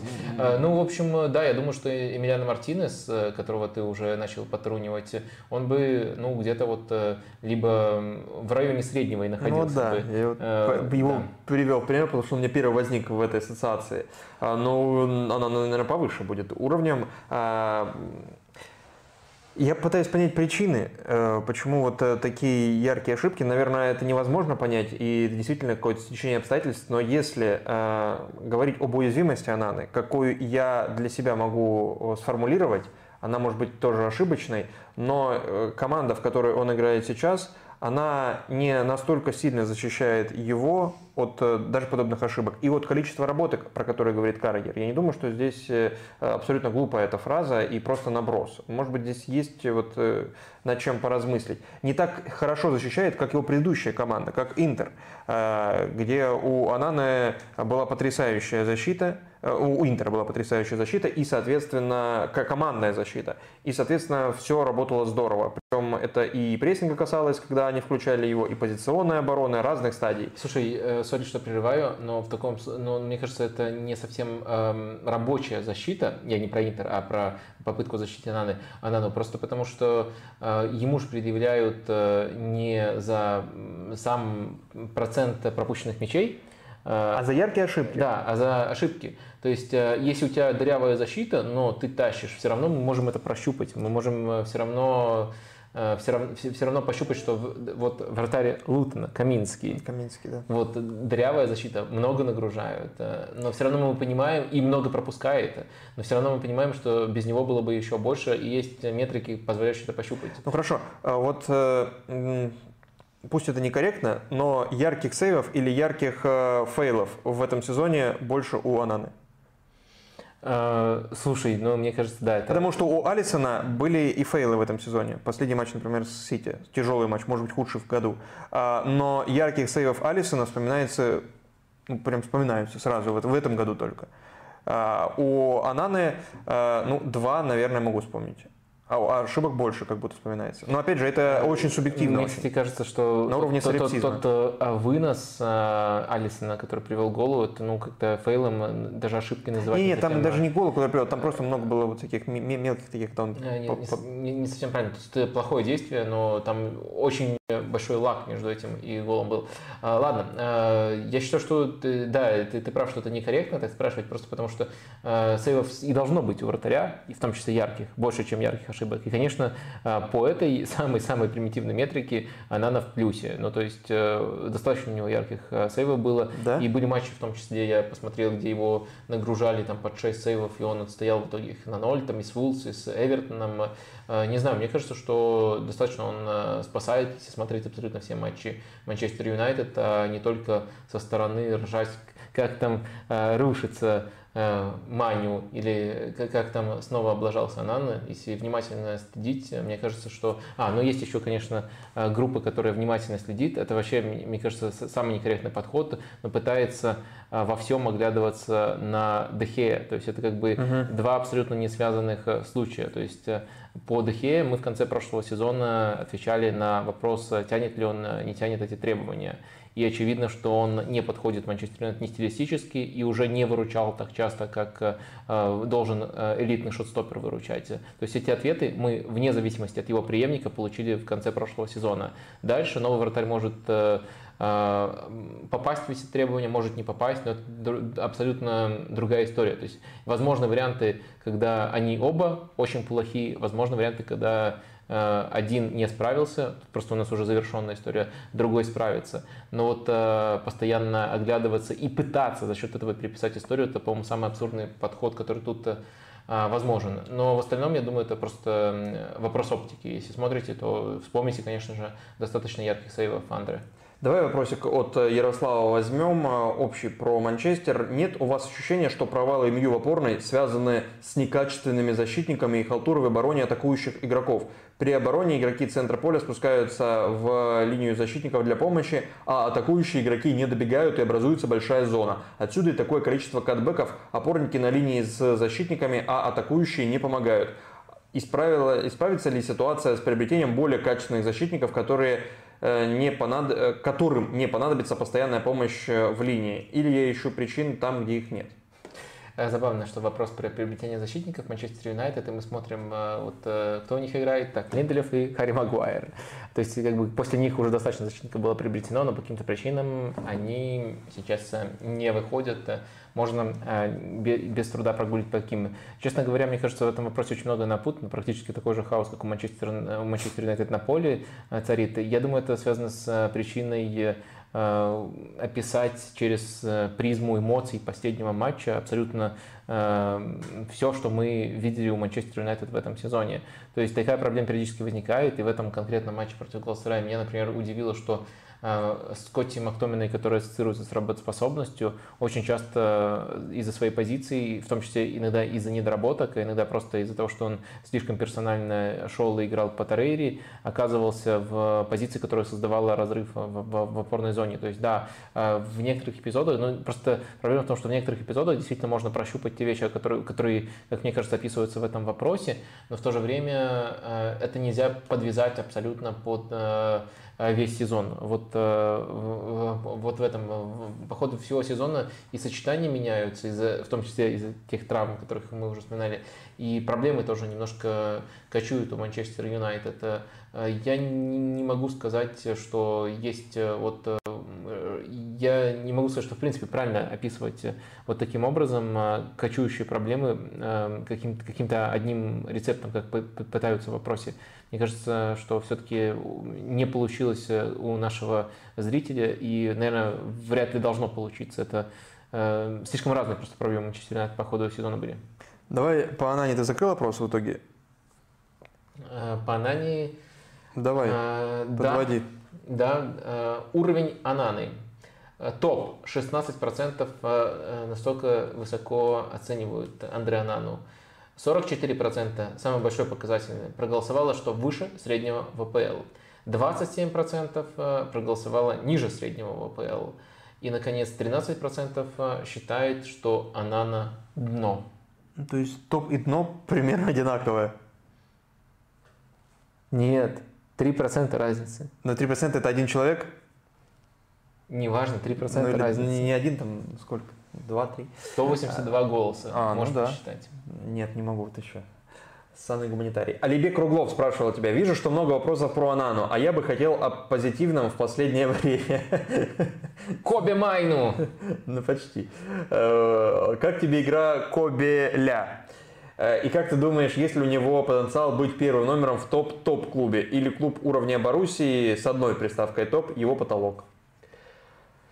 А, я думаю, что а, а, за последние полтора года он вышел на уровень, то есть он прибавил э, уже после перехода в Баруси. Напомню, это его третий сезон уже идет. И вот за последние полтора, то есть э, прошлый сезон и начало этого, он вышел прямо на уровень, э, который заставляет его рассматривать, когда вот следующий клуб топовый будет искать вратаря. Если мы Дортмунд все-таки к продающим клубам по-прежнему относим, наверное, относим, и думаю, да, думаю, и по возрасту вполне норм. Кобель 25, скоро будет 26, и по набору качеств он классный современный вратарь, а, и по тому уровню, который сейчас он показывает а, и в плане контроля штрафной, и в плане непосредственно отражения ударов. Наверное, есть некоторый элемент у него тоже нестабильности, поскольку прямо в самых куражных матчах он тащит ну, вот так, что запоминаешь его прям тотально. Э, в других он и, и, иногда не очень грубо, но ошибается. Но в целом, да, в целом, мне кажется, все качества для того, чтобы рассматриваться, у него есть. К еще одной небольшой, наверное, теме, но перейдем, она тем более вынесена в заголовок. Арсен Захарян сыграл впервые полный матч за Реал Соседат. Было это в Лиге Чемпионов с Зальцбургом.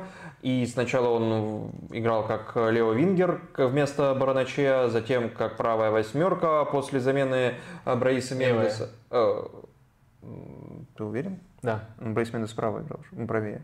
Ну, Туриентес ушел играть на его позицию. А, Туриентес ушел, все хорошо. Ну, как восьмерка э, играл э, э, Захарян. И вообще в целом, наверное, акцент был сделан у Реал Седада именно на этот фланг, потому что вот даже до того, как он ушел с фланга в центр, а, у него было 64 касания, то есть за 65 минут. У Муниса, который играл с левой обороне, 84. А, то есть э, это там, третье и первое место в матче по количеству касаний, по количеству вовлеченности в действие. Ну и по итогам всего матча тоже они в топ-3, эти два футболиста, которые на фланге играли. По цифрам. 4 передачи под удар, Три удара у самого Захаряна, 8 э, кроссов. Э, ну, там важно учесть, что он еще и угловые и штрафные подает. Э, один фол. Важный нюанс, потому что судил матч Николай Балакин украинский судья, впервые за 20 сколько-то лет э, в Лиге Чемпионов, э, и при этом спокойно, никто не умер, в отличие от других взаимодействий. Э, и вот играть в футбол, как завещал Василий Уткин. Слова Альгуасила после матча. Я очень доволен этим, этим матчем, как они его провели. Вы все были хороши, а Захарян очень хорош. Он сыграл на отличном уровне. уровне. Согласен с Иманова? А, наверное, да, наверное, да. Э, с учетом того, какие, какие требования были к Захаряну и что он из, из тех ролей, которые у него были, выжил, наверное, можно так согласиться. Наверное, вот Эльгуасиль в первую очередь оценивает именно, э, как дисциплинированно выполнялись его установки. Но начнем, наверное, с э, прессинга. Это очень важно для Альгуасиля. И тут э, у Реал Соседада достаточно интересная э, картина вырисовывалась именно вот в этой стадии. Стандартная их схема изображается сейчас как 4-3-3, но это 4-3-3 сложная девятка, где Эрсабаль играет тут Али, Али Шоу на одном фланге, Захарян на другом фланге. Но именно в стадии прессинга, именно в этом матче была интересная трансформация у Соседада. Они выстраивались против соперника вот таким образом, то есть двух центральных защитников Алишо и Айрсабель прессинговали. При этом Захарян, который ну, формально вот, занимает тоже позицию на фланге, он уже был не с этими игроками, он был с полузащитниками центральными. То есть выдвигались Брейс Мендес, Туриентес, и вот Захарян с ними уже располагался в этот момент. и, следовательно, тут уже Субименди, крайние защитники повыше, и вот таким образом они уже поджимали и старались накрывать Зальцбург именно таким образом. И в рамках этой структуры, следовательно, нужно было сначала контролировать центр Захаряну, потом играть по фланговому игроку, если мяч направляется в эту зону. Он эти требования выполнял, на мой взгляд, безупречно и даже делал еще сверх этого очень многое. То есть, когда мяч э, сразу после потери возвращался Седат, Захарян был прямо и хорош в плане отбора, и заряжен еще очень здорово.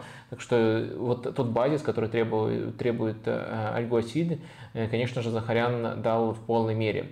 Что касается его действий с мячом, а, тут, мне кажется, были и проблемы, но и позитивный момент тоже. Он располагался на левом фланге. Теоретически, это совсем не новая для него позиция. Ну, прям позиция, на которой он практически полный и качественный сезон отыграл.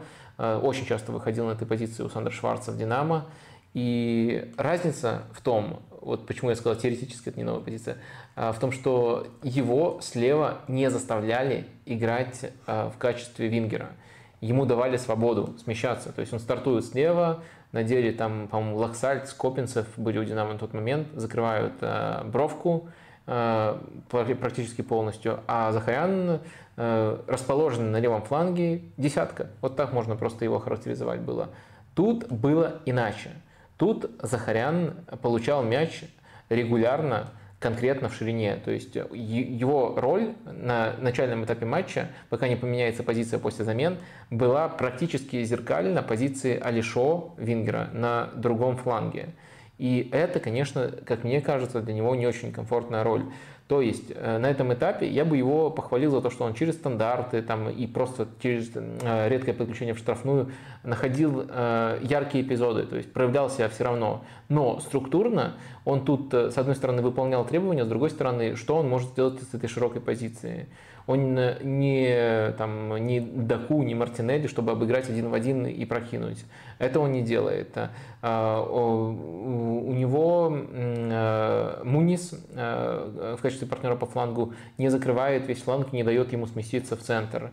В итоге очень часто он тут получает мяч, держит дисциплинированную позицию, возвращает либо там Туриентесу, либо Мунису, и они начинают э, по кругу э, э, эту комбинацию. То есть тут, мне кажется, ему было неудобно.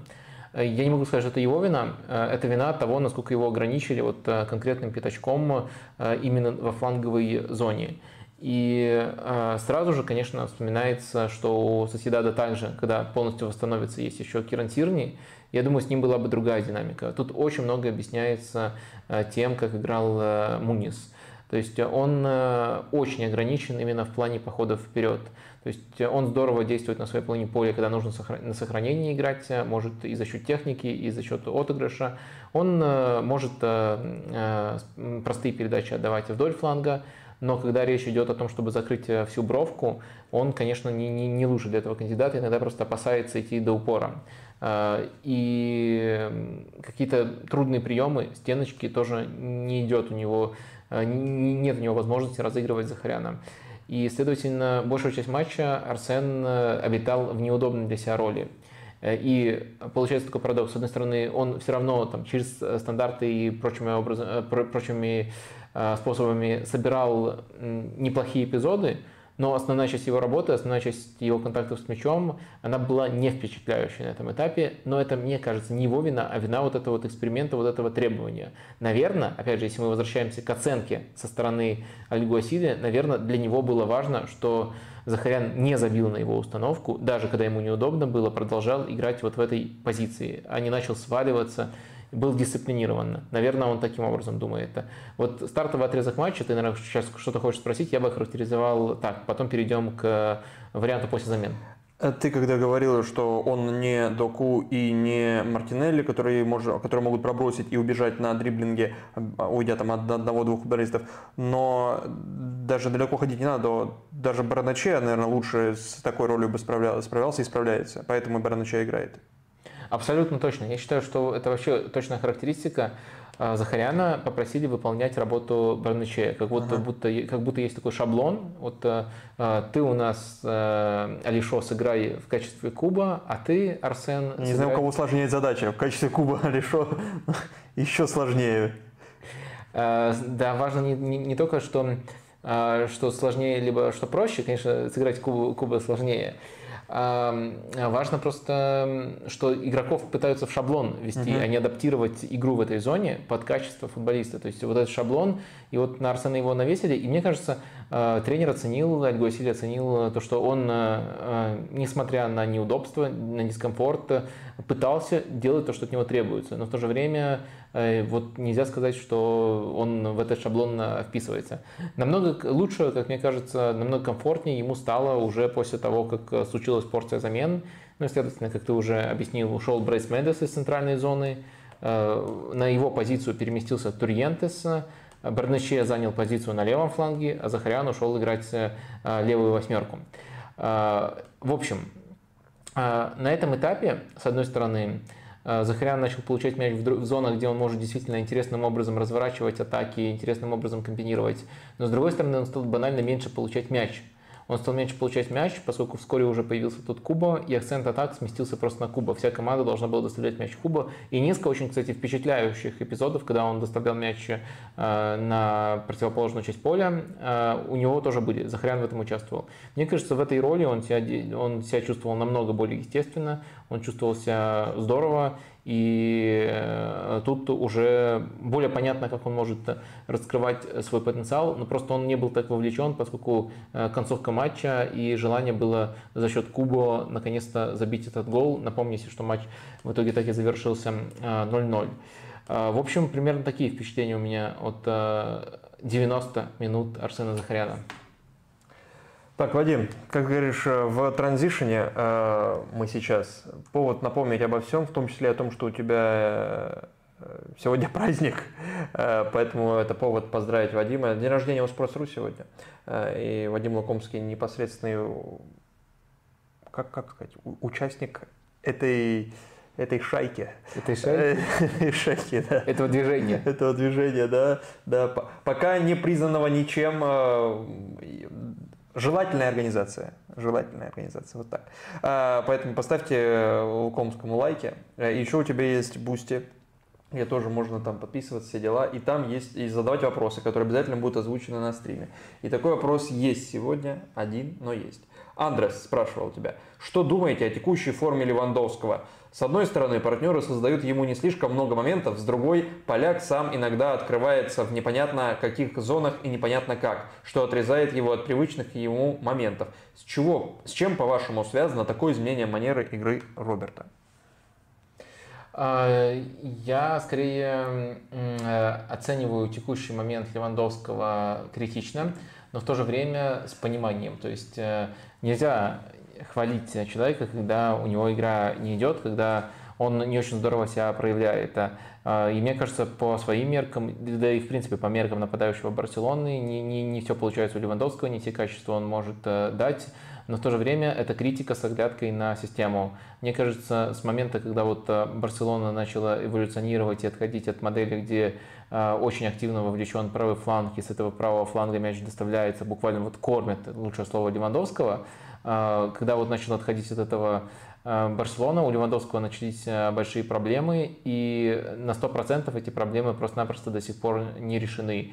И как бы вроде как хвалить не за что Левандовского, но с другой стороны, когда просят объяснить, а что у вас с ним не так, достаточно легко объяснить, у Барселоны поменялись акценты, и э, как бы нельзя сказать, что Левандовский вот делал все правильно, и поэтому так бодро стартовал в Барселоне, а потом э, э, начал забил там э, на, на игру, начал что-то делать не так, и все у него разладилось. Нет, не из-за него разладилось, это важный нюанс, э, в чем тут первая причина, но мне кажется, что Левандовский сейчас, конечно, действует не, не лучшим образом, и вот именно для Барселоны, которая находится в поисках, все больше и больше вопросов относительно того, эм, насколько правильный вообще тип нападающего Левандовский для такой Барселоны, и насколько он э, был навязан в свое время Хави. То есть как будто вот такое, такое ощущение, что на первых порах Хави как бы, ну, принял эту задачу, ну, дали мне на Левандовского, давайте адаптирую под него игру. Потом он начинает э, искать альтернативные варианты, начинает искать, что лучше не для максимизации качества звезды, а для того, чтобы команда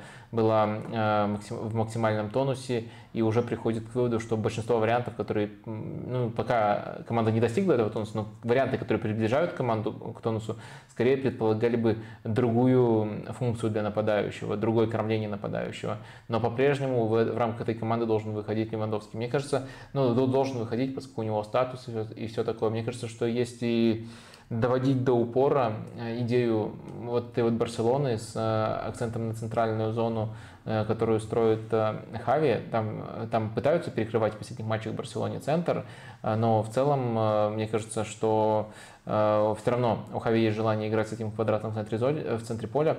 Мне кажется, что Левандовский просто не оптимальный тип нападающего, Э, и было бы интересно попробовать э, другие варианты. Я не говорю, что должно, должна быть крайность, прямо вот ложная девятка, но я думаю, что это должен быть нападающий, который дает э, больше качества именно полузащитных, не только внутри штрафной. Вот интересно было бы, если не называть чит, читерский вариант Харикейн, ну, как бы любой команде назови, и Харикейн будет крутым нападающим. Мне было бы, например, интересно посмотреть за тем, как Коломуани, если бы он пришел в Барсу, там выглядел. Но мне кажется, что это как бы не тот ценовой диапазон, который Барса может потянуть сейчас. Да. Э, далее у нас э, прям блок вопросов по Лиге Чемпионов э, от вас, кто задавал их в Телеграме у Вадима. Сейчас давай я гляну. Несколько раз просто такое было, что поздно прилетали вопросы в Бутти, и из-за этого они терялись. Давай. Но вот, чтобы избежать такой ерунды, я сейчас обновлю. Нет, новых вопросов э, даже с момента начала нашего стрима не прилетело. Э, в конкретном случае этот так и остался э, единственным. Сколько приходит, столько отвечаем. Кто-то вот предпочитает молча, без активности поддерживать, это тоже крайне приветствуется. Поэтому, да, давай двигаться далее. Ну, по Барселоне вопрос имеются все еще. Вот Роман спрашивал тебя. Вадим, ты совсем недавно жестко ругал Хави за фланг Канцелу Феликс. Называл этот эксперимент провальным. Явно не видел в нем перспективы. Почему спорту так хорошо сработало? Во-первых, я вы немножко за меня додумали. Вопрос и тему классно сформулировали, но додумали почему-то вот, э, что я не видел в нем, э, в нем э, потенциала. Я не видел ничего хорошего не в самом факте. Вот два имени на фланге появились, и мне не нравится, допустим. Я не видел их, ничего хорошего в их игре в каком-то было матче. По-моему, это было у Барселоны против Алавеса сейчас э, давайте чекну, когда Хави там этот эксперимент э, проводил, э, я не видел и по-прежнему настаиваю, что в том матче, и думаю, думаю, болельщики Барселоны, которые этот матч видели, со мной согласятся, в том матче они сыграли просто ужасно. Этот эксперимент провалился. Да, вот это было против Лавеса, и проблема была в том, что в, атак... в структуре при атаке в той встрече мы наблюдали э, ситуацию, когда э, непонятно кто отвечает за ширину. То есть э, там чаще всего располагался Феликс, и, следовательно, он плохо подходит для того, чтобы играть в широкой позиции. Иногда он тоже сваливался, и никого вообще там не оставалось. То есть не было четкости, не было распределения функций, и рушилась структура.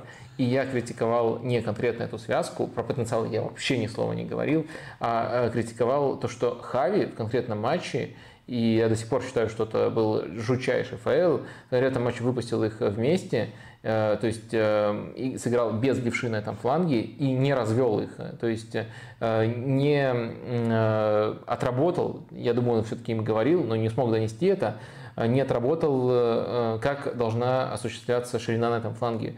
То есть э, они друг друга иногда дублировали, иногда возникала ситуация, когда ширина есть, но ее дает э, э, Феликс. А иногда Педри, бедненький Педри, там просто охеревал от того, что происходит, видит то, что ну, никто не, никто там не располагается. Наверное, поэтому я, человек с каталонским образованием, должен уходить сюда и занимать эту позицию, потому что ну, кто-то должен, душа болит у Педри, когда он видит, что структура рушится. Вот такой беспредел творился в том матче. А, и это ни разу, прям подчеркиваю, ни разу не говорит, что у этого варианта нет потенциала. Это говорит о том, что в конкретном матче использование этих двух футболистов вот в их э, естественном образе, сами разберитесь, либо э, не донес идею Хави, приводило к проблемам. И пересмотреть этот матч, если не верите мне, это по-прежнему моя оценка. Действительно, в том матче это было большой бедой Барселоны. А что же изменилось, как вы вот формулируете? А, появилась ясность. А, в этом матче, в матче против Порту, я согласен с вами, что Канцелу сыграл очень здорово, согласен с вами, что это сочетание работало, а, но оно работало вполне конкретным образом. Барселона располагалась таким образом при позиционных атаках. Феликс уходил, как уходил в полуфланг, в левый полуфланг, Канцелу и Рафинья создавали ширину на флангах. И мне кажется, вот в конкретном матче при владении их роли были буквально зеркальные. То есть э, Канцелу действовал, э, вспоминая прямо деньки э, свои стартовые, как вингер. Как, как вингер, то есть с левого фланга смещался, вполне классические движения, вот не отличишь, что это не, не какого-нибудь, э, э, ну просто они все деталями отличаются, но по типологии э, Даку могут действовать примерно таким же образом. То есть Канцелу вообще не делал типичных для Канцелу маневров, вообще не играл с той степенью свободы, которая у него была в первых матчах за Барселону. Он играл как, ну, как Рафиния на противоположном фланге, только uh-huh. лучше просто потому, что через него больше шла игра в этом матче, и у него очень многое получалось. А, в общем, отвечая на ваш вопрос, прям можно очень четко разграничить, э, почему в одном матче это был фейл, а в другом матче это было гениально. В одном матче они дублировали друг друга, и не было ответа на то, кто слева создает ширину. В этом матче этот ответ был. Это Канцелу. А, вопрос в развитии темы от ТТД. Э, как ты рассматриваешь идею с Канцелу левым фулбеком на постоянной основе? Тоже на примере Порту тут э, расшифровывается вопрос. Э, есть ли у тебя какие-то сомнения по этому поводу? Ну, чтобы Канцело играл на постоянной основе э, как фулбэк, а не как там инвертированный или еще какой-то там, именно левый. А, ну, короче, вот эта вот роль из матча против Порту. Есть некоторое сомнение, но главное сомнение связано с тем, что это не сказать, что хорошее использование всех качеств Канцелу. Тут я не дочитал, тут важный нюанс.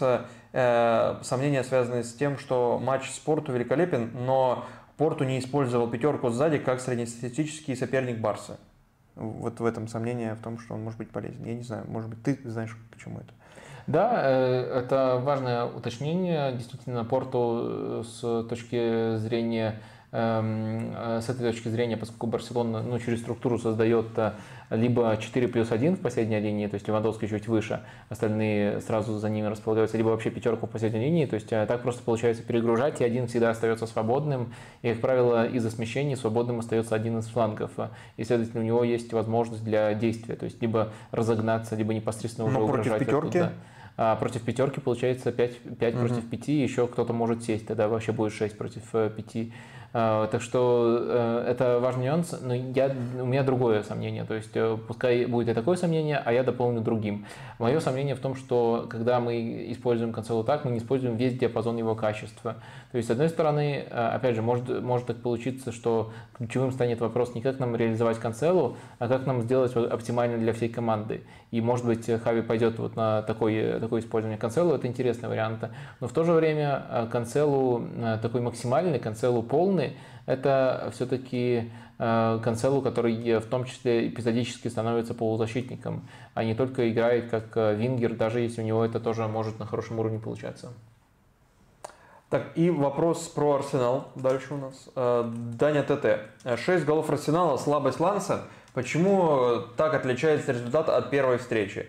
И примерно такой же вопрос в сообществе YouTube задавал мистер Тругунер. Как вы объясните такую слабую игру Ланса на Эмирейтс? Э, ну, э, объяснений тут э, несколько. Я, я думаю, что не, не думаю, что Ланс прямо катастрофически слабо сыграл. Арсенал просто очень здорово наказывал. И, конечно, Арсенал наиграл и на победу, и на разгром, но вот такая разница в счете, она все-таки немножко аномальна. И не было такого, такой степени преимущества. Даже не было того преимущества, которое было у ПСЖ против Ньюкасла, например. Так что такой счет, он редко может быть следствием Э, ну, прямо прямым отражением того, что мы видим на поле, и этот матч в данном случае не исключение. Э, что, э, если отталкиваться от другого ракурса, что отличает этот матч от первого, то тут, наверное, главный момент в том, насколько вариативен был Арсенал. То есть в первом матче Арсенал был предсказуем, у Арсенала, э, насколько я помню, набор футболистов на тот матч не было, не было кому открываться за спину, поэтому Лан смог держать достаточно высокую линию э, защиты, даже не оказывая особенного давления на мяче. И там еще поломался Сака, то есть э, Сака вообще может вариативно открываться, иногда в ноги получать мяч, иногда за спину. А когда поломался Сака, вообще, ну просто это, этот вариант у Арсенала исчез, и в итоге Арсенал большую часть матча был предсказуемым. А тут не обязательно даже таким образом Арсенал был вскрывать, сам факт непредсказуемости. То есть у них были голы, э, у Арсенала были голы, когда они в один пас проходят э, прессинг Ланса и рвут уже на пространстве. Были голы, когда вот навесик на дальнюю штангу э, и таким образом уже внутри штрафной против более глубокого блока вскрывает Арсенал. В общем, у Арсенала была вариативность, и сюрприз-сюрприз это очень сильно сопряжено с тем, что Арсенал впервые в этом сезоне выступ... выпустил атакующее сочетание, которое, наверное, планировалось Артетой э, с самого начала. Это даже не только атакующая, вся полузащита, включая Рай, э, Райса. А, да. Да, тут, э, ну, это точка была, извини, или я тебя перебил? Ну, я собирался их перечислить. А, если удовольствие у тебя, конечно, пожалуйста. А, да, в общем, Мартинелли, а, Жезус а, и Сака как атакующие футболисты, атакующее трио, Эдегор и Хаверс под ними. Ну, то есть, казалось бы, это, ну, э, этот состав мы рисовали, и Артета планировал перед началом сезона, но всегда, если вы посмотрите, кто-то был недоступен из этих футболистов. И в итоге этой динамики не было. А тут мы посмотрели, как это может работать. И, э, конечно, каждый матч не будет э, там, по 5-6 мячей, э, но сразу же видна вот вариативность и дополняемость и сочетаемость. И это, конечно, очень порадовало против Ланса. С точки зрения Ланса, тут ты не рассматриваешь эту историю? А, ну, с точки зрения Ланса, что Ну да, потому что это, вот это, это взаимодействие так здорово себя проявляло, потому что э, оно само по себе так здорово и дальше будет себя проявлять. Или против Вулверхэмптона, например. Или это просто потому, что удобный э, клиент для этого был Ланс. А, да, нет, я не сказал, что удобно клиента, но Арсенал забивал по-разному. Арсенал забил еще быстро гол, и это вынудило Ланса раскрываться. Mm. Ну и второй тайм Ланс уже Сценарий. вообще исключил а, из а, уравнения. Они там начали выпускать менять своих лидеров. В отличие от Арцеты. Да. Гораздо раньше Франк да, понял, да ладно, плевать уже на эту игру, сбережем здоровье. Вопрос от э, Дениса Саратова в чате YouTube. Э, очень простой, очень простой.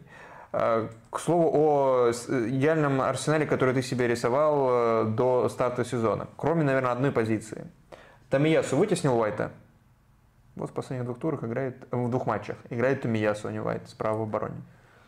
А, я не Артета, я не знаю. Мне кажется, что и Тамиясу, Тамиясу, в принципе, в этом сезоне заслуживает уважения, но в целом э, по качествам, я думаю, Уайт более идеален. Но просто Тамиясу так радует Артету, что он Э, ищет ему разные позиции. То есть он и слева его выпускал, и выпускал в необычной роли, когда он левый защитник, но идет даже в полузащиту, а не в опорную зону, когда команда играет с мячом. То есть э, нравится текущая форма и отношение к делу э, Тамиясу. То есть Артете нравится вот, вот эти качества в Тамиясу.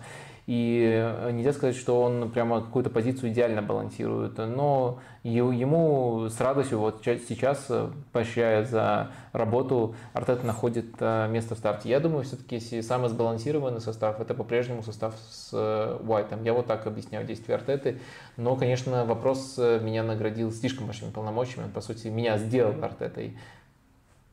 Вопрос от э, Димурода Авалбаева. Есть что сказать про Хусанова в Лансе?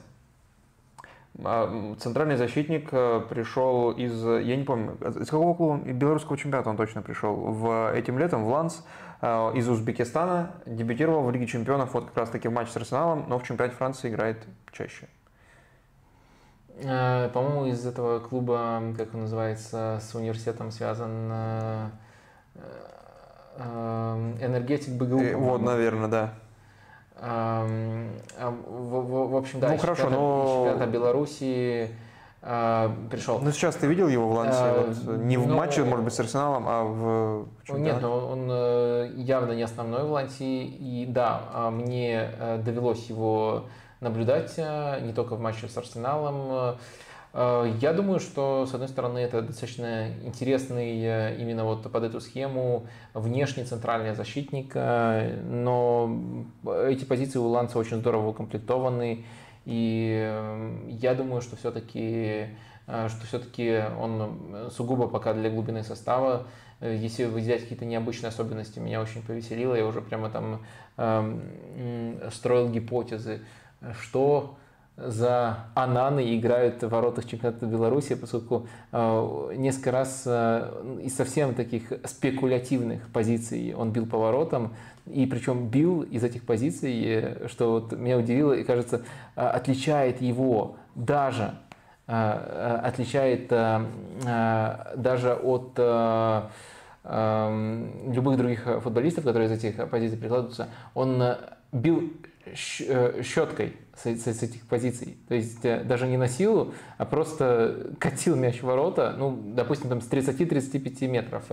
Э, но он в этих позициях оказывался, он продвигался с мячом туда, и, как, в принципе, любят делать эм, крайне защитники Ланса, но пока у меня нет понимания, кого он может вытеснить за счет каких качеств. Для глубины состава на эти вот две позиции внешних крайних защитников он правша, но играет и, да, и на левого центрального защитника, а он может, э, может позволять э, ротировать. Вот как-то так. Прочитай последнее сообщение в чате, тебе понравится. Это на твою реплику там переписка идет жесточайшая у Вадима. Меня там назвали Вадим Саламович Лукомский. Ну да. Ну, всегда смешно, всегда смешно, когда все такие теги присваивают. А, может быть, э, чем-то похоже, но все-таки тут, наверное, попытка эксплуатировать тему синонимов. Я вот не считаю, что слова, которые я использовал, это синоним, который просто употреблен для того, чтобы поправить человека. Я считаю, что там все-таки не синонимы употреблены. А у Саламыча все-таки ну, не товарищеский, а контрольный матч. То есть одно и то же на деле. И это работает, этот прием работает, э, этот юмор работает, если действительно два слова на деле одинаковые, а вот такой Саламыча персонаж, он э, эти слова э, все равно поправляет. У меня не одинаковые слова, но, в общем, ну, ладно, любознательные все, могут прочитать все, это Не закапывай себя, остановись. Мне я кажется, думаю, ты вызовешь еще больше, Нет. больше подобного юмора. А, я, я, я, я, я думаю, что я не закапываюсь, а я думал, ты скажешь, все, хватит, не, не рви, не рви этого пользователя, он, он как бы наш, наш слушатель, пожалей его. Я считаю, что я все, все по фактам okay. вот это okay. разложил. А еще больше юмора всегда приветствуется. Да. Вы же знаете, что это активность, э, это продвижение в Ютубе, это просмотры, э, которые ничего не дают, кроме удовлетворения морального. Вопросы снова по Лиге Чемпионов. Вячеслав Дробчак. Скажите, Шахтер симпатичная команда? Такого общего характера вопрос. Остается один матч Шахтеру и решающий спорту. Я думаю, тут, с одной стороны, можно уйти в сторону давайте уточним, что такое симпатичное. С другой стороны, можно также просто, просто ответить, что для меня прямо сейчас а, Шахтер, в том числе за показанное на поле, но больше, конечно, в прошлом сезоне, это а, вторая команда после Арсенала. Я смотрю их матчи абсолютно все, даже в УПЛ, и мне интересен Шахтер. Ну, короче, можно в две эти крайности уйти. На самом деле, наверное, наверное, ответ просто скорее да. Э, прямо сейчас, если э, рассматривать Шахтер как именно команду для нейтрального просмотра, постараемся так рассмотреть, мне нравится процесс трансформации, я просто боюсь, что не выговорю процесс фейнордизации вот так вот. То есть э, это, как я уже приводил пример в Телеграме, простите за самоцитирование, то есть буквально копировать, вставить. То есть приходит э, Пушич, который был помощником Арна Слота в Фейнорде, и вот этот, этот механизм э, буквально копирует и вставляет из Фейнорда, то есть те же структуры в билдапе и даже те же проблемы. Часто Шахтер владеет мячом очень много, но достаточно стерильно и скатывается в дальние удары. Это было несколько раз в чемпионате Украины, с Антверпеном в Лиге Чемпионов немножко другой матч. Но вот то, насколько быстро и насколько точно мы увидели перестроение этой вот э, копии Фейнорда, это, конечно, меня впечатляет. Но если вы считаете Фейнорд командой достойной для просмотра, достойной внимания, то Шахтер это очень похожая команда, которая ну вот э, просто находится на другой стадии построения, но за этим построением очень интересно наблюдать. Некоторые детали там меняются, например, у Фейнорда очень часто в опорной зоне располагаются сразу два крайних защитника. Э, у Шахтера э, на левом фланге немножко другая динамика. Там вот эту позицию, которую Фейнорде часто занимает э, один из крайних защитников, на эту позицию опускается Георгий Судаков, а левый защитник идет повыше. И происходит некоторое смещение. А, то есть а, это, по сути, как мне кажется, под индивидуальные качества, под то, как Судаков очень классно принимает мяч а, от защитников и под давлением его может удерживать, попытка адаптироваться под его вот эти вот качества, но глобально это очень похоже. А еще, кстати, вот если брать самые стартовые матчи, то там даже этого маневра не было. Изначально было полное копирование, а потом лучше прощупал Пушича этих футболистов, которые у него есть, и начал некоторые нюансы вносить, некоторые э, нюансы а, вот в юниорские варианты вносить, э, но в целом а, базис все еще тот же, и это, и это мне интересно вот именно как эксперимент по очень точному переносу достаточно интересного варианта из Фейнорда в Шахтер по ходу сезона. Так что э, надеюсь, что я тут конструктивно ответил, что ответил, чем именно эта команда симпатична. Вопрос от пользователя, где вместо ника, у которого вместо ника смайлик. Вы, вы поймете. Что случилось с Бенфикой? Прошлогодний четвертьфиналист Лиги Чемпионов сейчас с трудом набирает одно очко в группе. А если начинать эм, какой-то, э, искать какую-то отправную точку, то мне кажется, Бенфика испортилась и дальше становилась э, все хуже и хуже с момента ухода э, Энци Фернандеса. Потому что, я думаю, в плей-офф уже была не та Бенфика, которая играла в групповом этапе против Ювентуса и ПСЖ. Э, и мне кажется, на том этапе уже начал экспериментировать э, э, Рогер Шмидт, пытаясь найти человека, который и качество в плане игры в пас, который давал Энсо Фернандес даст, и его умение в прессинге даст. И любые э, варианты, э, которые он использовал на, позиции Энцо Фернандеса, они приводили к, либо к тому, что команда хуже играет в пас, слишком оборонительная оказывается в центре поля, э, либо команда слишком часто проваливается в опорной зоне, поскольку, поскольку нет той динамики в игре без мяча. И понятное дело, что прошло целое лето, э, вектор некоторых проблем изменился, еще больше игроков у Бенфики ушло, в частности, Алекс Гримальда, э, который мог э, маскировать проблемы. Алекс Гримальда я вспомнил не только потому, что он сейчас гениально играет за Байерн, и потому что эту позицию толком не закрыли. То есть э, э, у Бенфики нет постоянного левого защитника до сих пор. Там периодически Аурснес играл. Сейчас он справа вообще играет в обороне. Да, э, там вышел Марата в последнем матче, там был э, чешский игрок Юрашек. И э, теоретически чуть не самый интересный вариант, но он пока мало играет, насколько я понимаю, из-за проблем со здоровьем, Хуан Бернат, который, наверное, э, рассматривался как эта замена. Э, ну, в общем, эта позиция не закрыта, и это усугубляет проблему. Вот структурно, мне кажется, Бенфика поломалась с уходом Энса.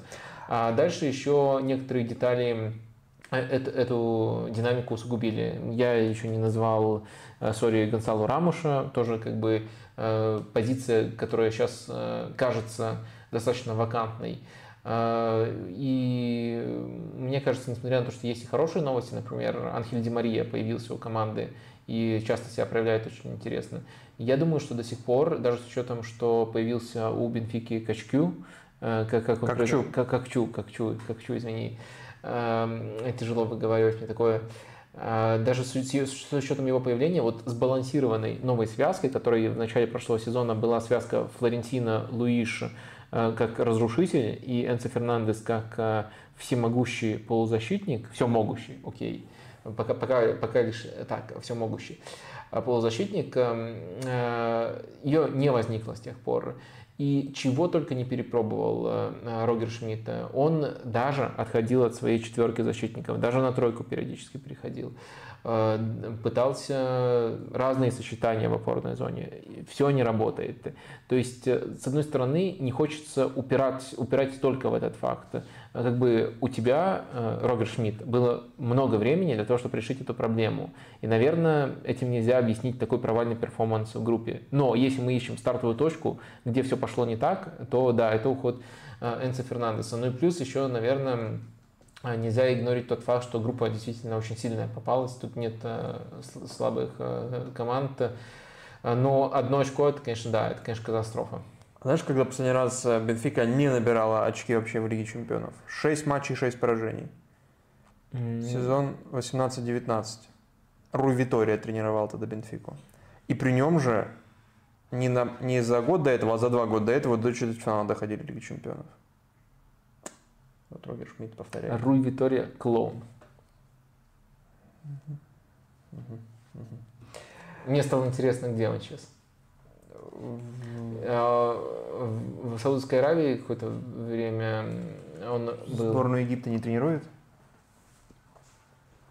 А, да, с 22 года. Вот. Иван спрашивал, последний вопрос в этой части. Почему посыпался Унион Берлин? он тоже не выходит из группы, как и Бенфика. Слушайте, много мы сидим на этих вопросах, и я собирался на них отвечать практически в формате Блица, а не получается. А, тут я адресую, адресуюсь к нашему подкасту. Во-первых, это хороший момент для того, чтобы вообще сообщить, что на этом канале, вот буквально по соседству, вышел свежий выпуск подкаста, где в том числе некоторые темы, там у нас прям десятка тем по Лиге Чемпионов, мы обсуждаем, плюс еще там подробно со специальным гостем, который а, я думаю, этот факт прямо заслуживает отдельного респекта. А, со времен Эленио Эрреры болеет за Интер. Вот мы с этим человеком выбираем лучший Интер в истории а, и обсуждаем подробно Интер. Но кроме этого у нас есть классический для нашего подкаста обзор Лиги Чемпионов. И одна из тем там буквально не в контексте последнего матча против Браги, а в контексте более широком падения Униона.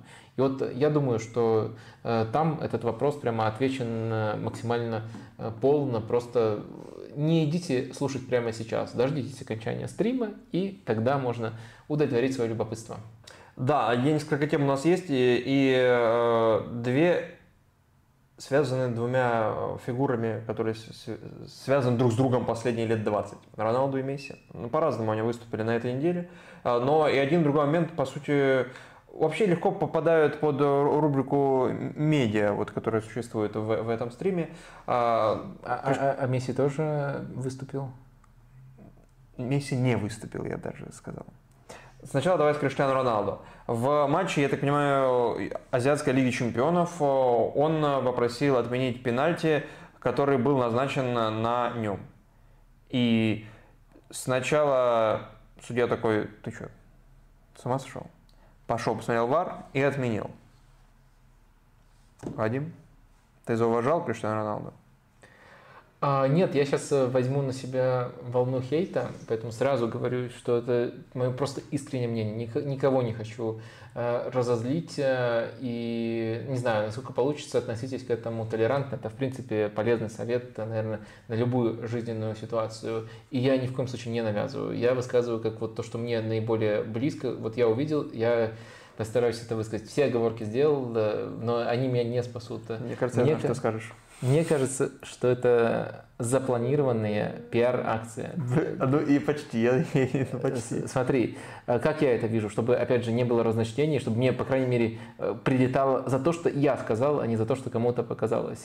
Я думаю, что на определенном этапе Роналду или кого-то в его команде возникла идея, что хорошо бы э, в каком-то моменте чтобы войти в историю, ну, потому что Клоза, все, кто так поступают, они в историю входят. Неважно, какой статус матча, хорошо бы э, поступить вот таким образом. То есть назначается пенальти, а ты как бы говоришь, что пенальти на самом деле э, не было. И вот а мне кажется, что это именно такой момент, и Роналду э, это заранее готовил. Почему я так считаю? Я, я, я, я так считаю, ну, во-первых, потому что первый факт, Роналду действительно так поступил, второй факт, там пенальти скорее был. Мне тоже показалось, что То он есть, был. Э... Я такой смотрел, так вроде пенальти. И очень странно, э, еще один момент, который э, немножко эту теорию заговора, сразу вот соглашаюсь, это теория заговора. То есть относим в эту категорию, максимально противную категорию. Вот редко я в этот навоз вступаю, в это говно, так и быть, вступаю, но сейчас э, запачкался. Я создаю теорию заговора. Или, или озвучиваю, наверное, кто-то уже это меня озвучил. И третий момент, который мне, мне тут кажется, это как бы не вот такой классический случай пенальти, когда вот, ну или не похож на другие случаи, они не могут быть классическими, их в принципе мало, когда игрок подходит э, и говорит, что там вы, вы там не так разобрались это как бы ситуация, где ты картинно сначала падаешь, а потом говоришь, э, ну то есть, э, как и надо упасть, когда против тебя было нарушение, и когда ты хочешь заработать пенальти, а потом говоришь, на самом деле нарушения не было. Обычно это ситуация, когда там, там с рукой что-то не разобрались, либо действительно там э, какой-то контакт был, но он незначительный, либо там не заметил, как сыграл в мяч, а тут ты сначала театрально падаешь, а потом театрально идешь говорить, что там пенальти на самом деле не было. Погоди, а вот не противоречишь ты сам себе в этой теории? И я буду логически да, подходить да, давай, к ней, давай, как и положено. А, если тебе показалось, что это все-таки фол и действительно должен был пенальти, то как с этим согласуется картинное падение? А, ну, мне кажется, нормально. Это, мне кажется, это частая ситуация, когда э, фол был, но ты приукрашиваешь свое падение, то есть это Э, Хорошо. Жест, ж, Допустим. в жестикуляции, в, скажем так, размахе. А не допускаешь ли ты, что здесь э, Роналду просто-напросто не понял, что и он был искренен в своем намерении, и фол был, но ему показалось, что это не он споткнулся о землю, условно, а не о человека?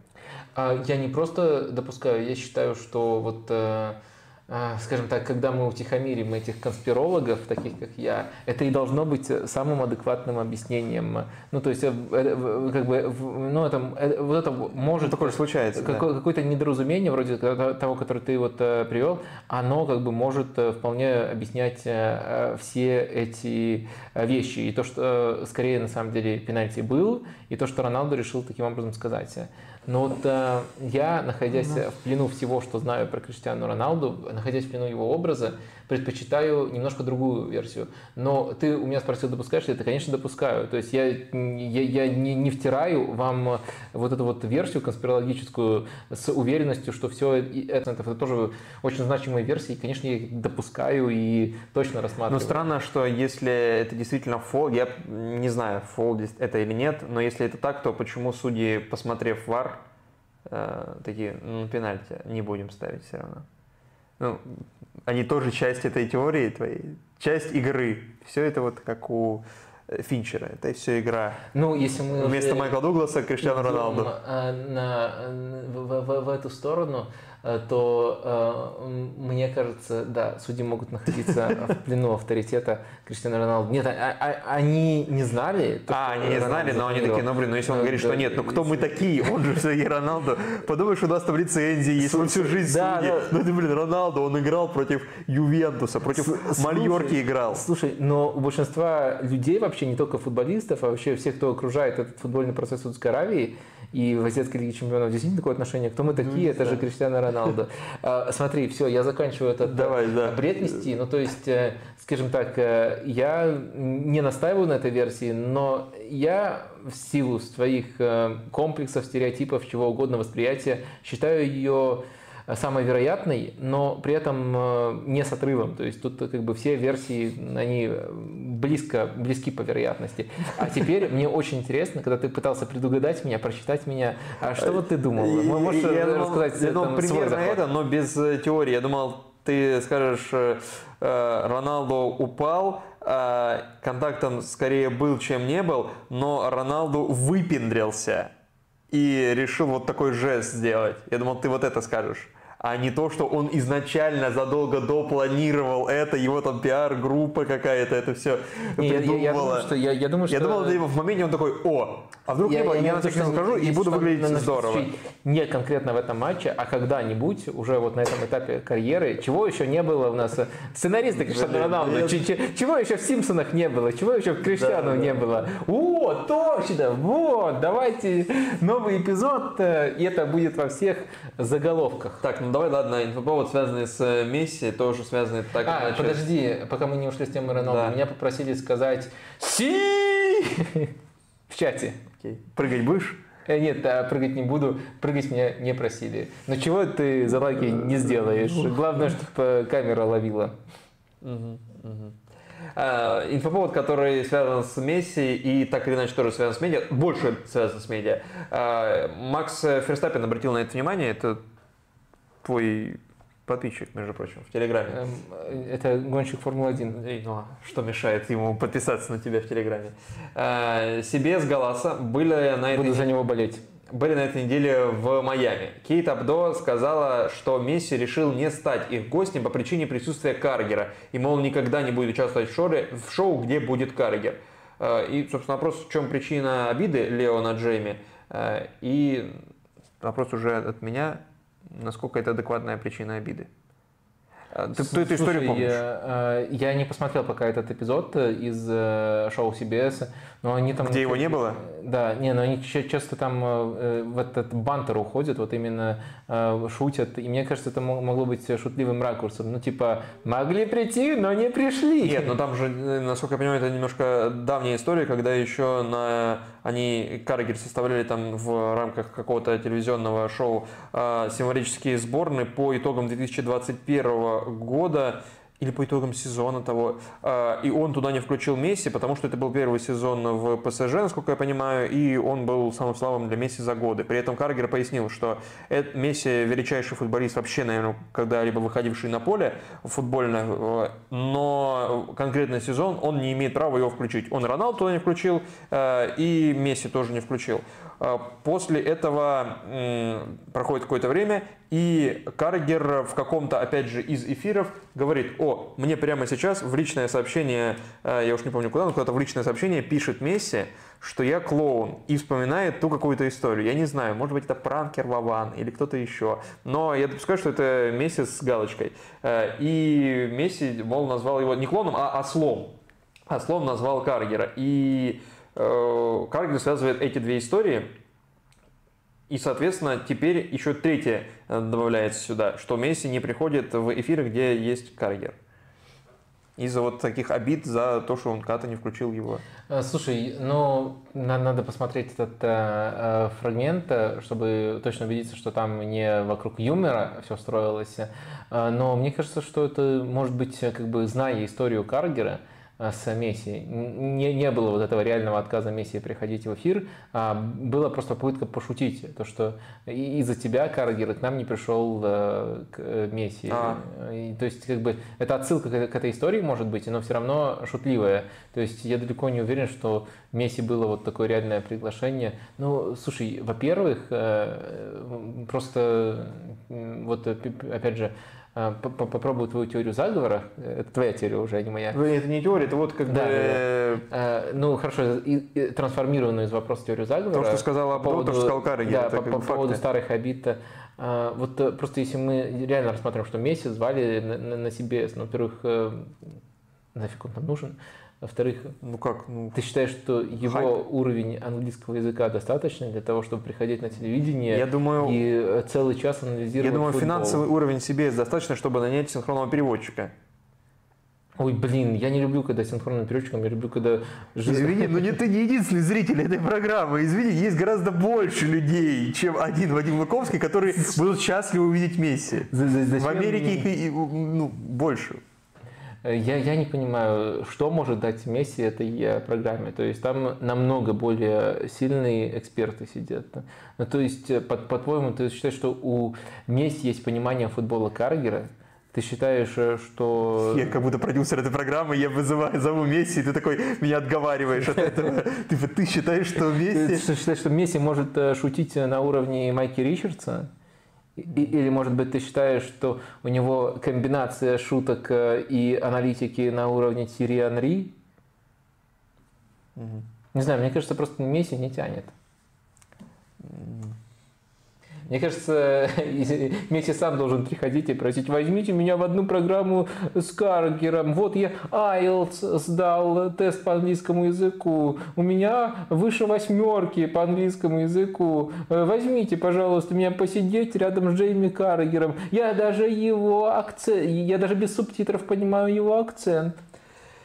Таким образом, Вадим Лукомский пытался уравновесить хейт в отношении Роналду и в отношении Месси. Вот считаете, уравновесил ли? В данном случае это удвоить хейт. То ну, есть это те, те, те, те какашки полетят со всех сторон.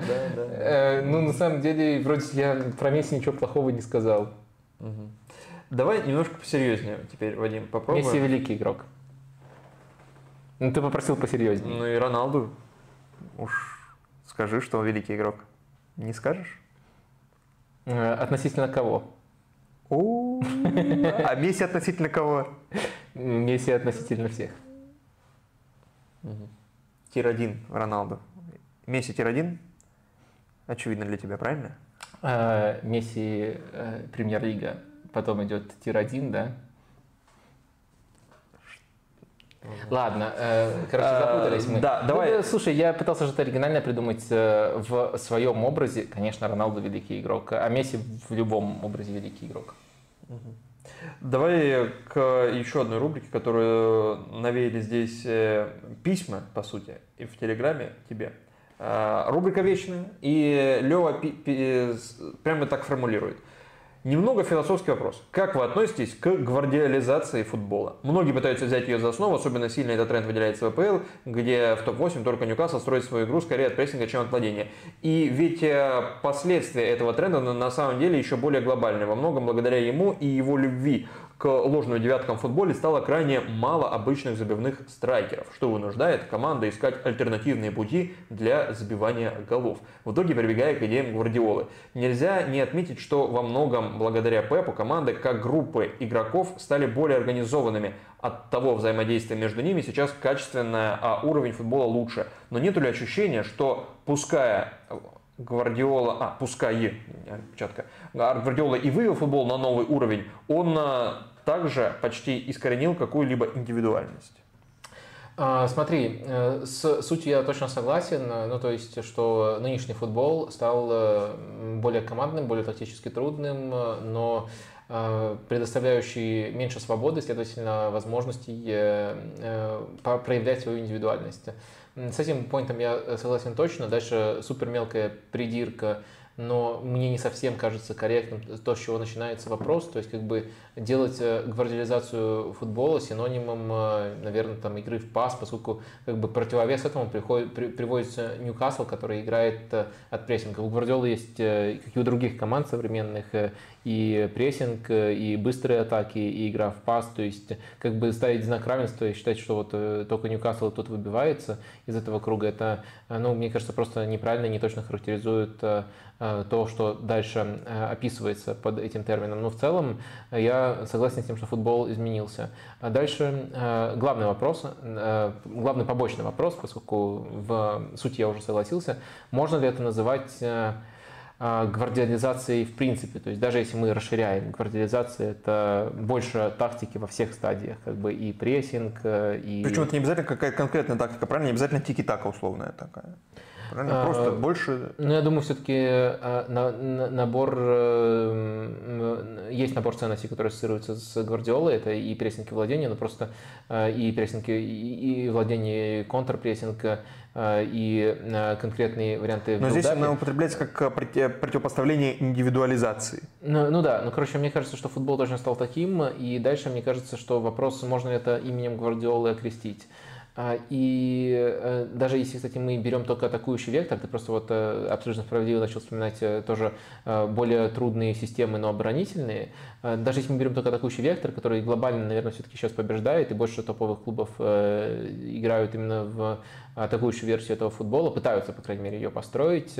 Можем ли мы даже вот эту вот версию футбола, которую, наверное, успешнее всех воплощает Гвардиола, называть именно гвардиализацией футбола? То есть в чем я тут вижу грань? А, мне кажется, что если мы называем это гвардиализацией, мы как бы признаем, особенно из вопроса, мне кажется, из интонации там очень четко это прослеживается, мы как бы признаем, что без Гвардиолы этого процесса не случилось бы. Угу. То есть э, э, это не случилось бы независимо. То есть футбол к этому не шел без Гвардиолы. И вот тут у меня нет такой уверенности. Я бы скорее сказал, опять же, не категорично, возможно, действительно не случилось бы, возможно, заняло бы больше времени. Но мне кажется, что футбол к этому и так шел, и если мы разберем на составляющие идеи и то, чем вдохновлялся Гвардиола, э, мне кажется, там э, мало оригинального. То есть это большое искусство все это комбинировать, но там, правда, очень много Кройфа, э, местами Саки, потом уже влияние Клопа началось, ну то есть... Вейнейблса. Винейблса. Ну да, э, кстати, раз мы его вспомнили, то да, э, хорошим память. словом вспоминаем, да, светлая а, память. И э, Гвардиола был болбоем тогда ну, в Барселоне. фотография, да. Да, в Барселоне, когда Винейблс тренировал команду. Но, конечно, главная, наверное, работа это сборная Англии, очень яркая и близкая к успеху на домашнем чемпионате Европы. Винейблс интересный недооцененный тренер.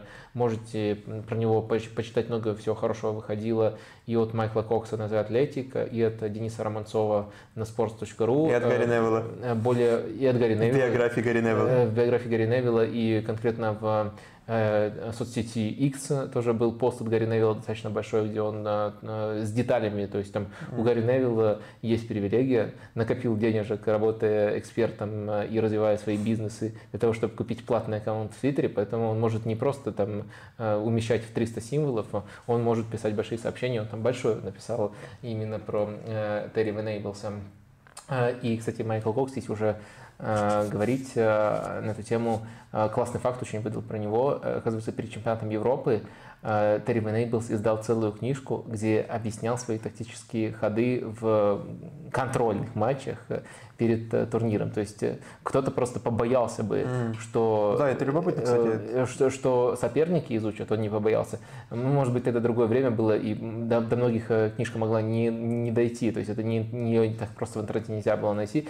А, во-вторых, не побоялся публики, потому что ведь когда не, некоторые тренеры, они как бы искусственно более глубокие, а на самом деле копнуть, и там уже нет этой глубины, и ходы могут показаться проще, чем кажутся. А вот он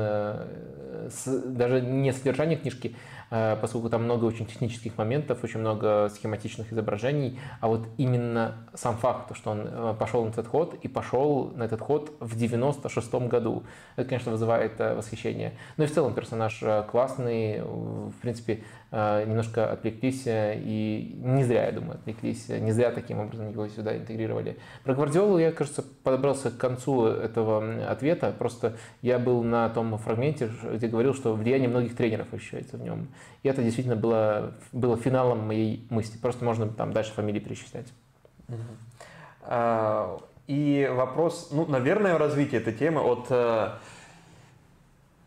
Виталий, а можно ли сказать, что Пеп убил классический Ливерпуль Клопа, показал, что за счет позиционного футбола и контроля гораздо легче добиваться успеха на дистанции, что привело к отказу Юргена от агрессивного прессинга в пользу игроков по типу Тиаго, э, способных лучше обращаться с мячом. Видите ли вы такую же тенденцию с Арсеналом в этом году? Футбол более скучный, энергоэкономный, нацеленный на финальный результат.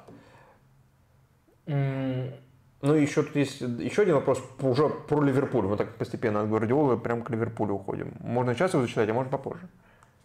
А, давай сейчас. Связанный, значит. Арамитаха. Как вы думаете, почему фирменный прессинг Ливерпуля канул в лету? Так сформулировано.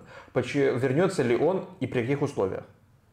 А, так, ну э, давай э, по порядку. Да. Я думаю, тут э, про как бы Ливерпуль, который стал более контролирующим или пытался стать более контролирующим за счет таких футболистов, как Тиагу, и про Арсенал, который наоборот стал более прагматичным. Но это точно некорректное сравнение. И точно нельзя э, сначала говорить, что Пеп убил а, одним образом такую команду, а потом убил э, другую команду, сделав то же самое. Но на самом деле эти команды по своему характеру очень сильно отличаются. То есть нельзя э, все как бы объяснять Пепом. Это тоже получается такая Пепа-конспирология. То есть любой, любой факт подгонять под величие Пепа или, по крайней мере, под его феноменальное влияние. Так что нет, мне кажется, что не совсем правильно таким образом говорить. Второй момент момент, э, почему вот конкретно теперь, поскольку у нас акцент больше на Ливерпуле, я не считаю корректным говорить, что Пеп убил классический прессинг Ливерпуля, потому что даже с Тиаго Ливерпуль мог прессинговать нужным образом, в нужной структуре делал это, а убил этот прессинг, где вынудил, его отказаться, и с тех пор он в полной мере так и не вернулся. А, э, конечно же, конечно, аномалии с травами в прошлом сезоне вынудили отказаться, и именно на этом этапе, ну, никак, если только Гвардиола лично не приезжал там в Мелвуд и не стрелял из э, ружья по футболистам, если вот этого вот э, не было, то мне кажется, что никак э, не мог Гвардиола на это повлиять. И это не зависит от этой эволюции, тем более, что футбол Пепа в некоторые сезоны тоже предполагал не менее агрессивный прессинг.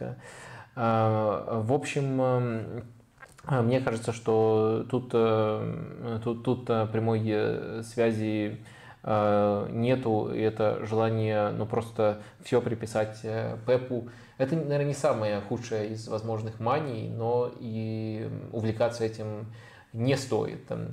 Что касается возможного возвращения, почему еще не вернулся прессинг Ливерпуля в полной мере, мне кажется, из-за того, что не купили опорника. То есть, если бы не попытки переучивать Макалистера, который относительно скажем так, э, ну, стартовых своих задач, которые были совершенно другие, на в другой позиции, в другой роли. Он очень здорово справляется, но относительно эталонов э, во всех стадиях, чтобы в том числе в стадии прессинга цементировать э, как Фабинho, принимать решения как Фабинho, он, конечно, не дотягивает, и, следовательно, Ливерпуль должен становиться более прагматичным. В то же время, если мы сравним прессинг Ливерпуля в прошлом сезоне, когда действительно вот этот вот отказ, смерть, как угодно называйте, состоялся, и прессинг в этом сезоне, то есть он лучше стал в этом сезоне, просто он еще не вернулся к тем самым золотым стандартам. Я думаю, причина не конкретно в Макалистере, а что вот а, его вынуждают адаптироваться, ну, действительно, вынуждая адаптироваться, ему должны делать более а, простые условия, то есть ему, долж, ему должны помогать, чтобы он э, тянул эту роль. Если бы там был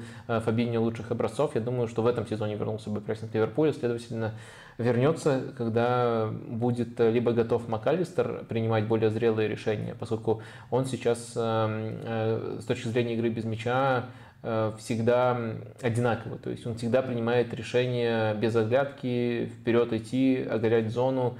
И Ливерпуль э, с таким алгоритмом принятия решений у своего опорника – не может быть настолько же смелым. А Фабинho был, э, мог сдерживать э, и по два адресата, и оглядываться на оппонентов. Макалистер пока всего этого э, не умеет. А, и опять же, это проблема того, что его стали переучивать, и не купили полноценную замену на эту позицию. Вот, но причина, я думаю, в этом, почему до сих пор нет прессинга Ливерпуля того самого. Дай пару вопросов э, из чата. Э, мистер NWA. Вадим, что скажете насчет поведения Месси, когда он играет за сборную? Вам не кажется, что он сейчас находится в положении, когда ему все позволено? В этом ничего хорошего или плохого, просто интересно. Э, сори, я отвлекся. Поведение Месси в сборной. Вам не кажется, что он сейчас находится в положении, когда ему все позволено? Ну, видимо, это отсылка к матчу против Бразилии, когда он там зарубился с Родриго, или каких-то другие эпизоды, которые не такие просто э, яркие. Слушайте, если а, как бы, ну, человек, которому все позволено, это, по сути, диктатор. И вот если бы мы всей планетой собрались э, и решили, что, ну, ну должен быть какой-то диктатор, нужно кому-то доверить вот э, такие обязанности, такие функции, то э, скромный Лео Месси, Э, который даже, даже его, конечно, все это может разрастить э, до какой-то степени, и уже, наверное, этот процесс пошел, то все равно скромно Лео Месси был бы в первых рядах, кому это можно доверить. То есть я думаю, да, действительно, конечно, такое восприятие есть. Он бы заставил всех учить испанский. ну, Может что? быть, кстати, поэтому он не пришел. Типа не потому, что он обиделся на Каргера, а потому что Каргер не знает испанский. Типа я не приду в, в студию, где есть Каргер, потому что он не знает испанского. Не потому, что он там осел или не выбрал меня куда-то.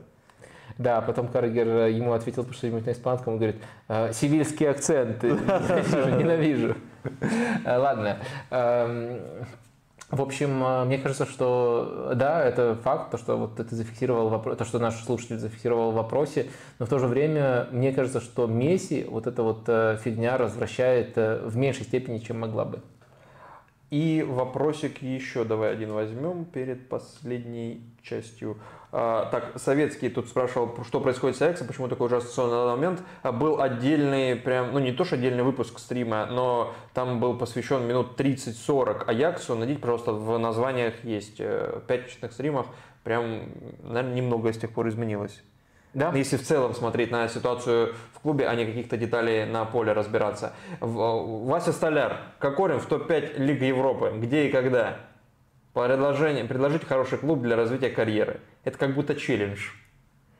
Это как будто троллинг. Ну, на, нет, на фоне его выдающихся успехов в Арисе. Он а, подал я, голевую, видел? Я воспринимаю это как троллинг, и ты можешь, э, ну, имеешь полное право воспринять это как челлендж, и тогда давай, как корень челлендж э, в твоем исполнении. Ну, Арсенал, очевидно, если как корень, то сразу же Арсенал всплывает, нет? Это же прямая ассоциация. А вот зачем Арсеналу как корень? Вот, с днем рождения Спортстроить называется. Э, да. Давай последнее, о чем поговорим. Э, некоторые вопросы, которые тоже нас подтолкнули, и у которых есть инфоповоды, э, связанные с цитатами и с какими-то изменениями в будущем, может быть, Слушай, футбола. Я, я считаю, что это не должно пропадать. Я просто скажу, что Еще лю- раз? люди могут а, погуглить, зачем Арсеналу Кокорин, и они с удивлением для себя найдут прямой ответ на этот вопрос. А, я просто боюсь, что это действительно тонкая... Ну, мы даже здесь уже вспоминали несколько да, раз. Э, Но лучше, лучше, да, еще это, раз. Это тонкая отсылка к абсолютной футбольной классике. Она не должна пропадать даром. Да, это может быть один из самых залайканных текстов в истории Sports.ru. Наверняка. Там в топ-20 точно. А, а, нет. А, потенциальное удаление на 10 минут за фолы, тактические или не тактические, это то, что, о чем э, писал The Telegraph на этой неделе, э, что такое может случиться, и что Международный совет футбольных ассоциаций дал согласие на тестирование э, подобных мер, и это будут фолы, которые не тянут напрямую красную карточку, но которые более существенные, чем просто желтая карточка. И вот, например, Human Flash спрашивал у тебя в Телеграме, к чему может привести такое нововведение?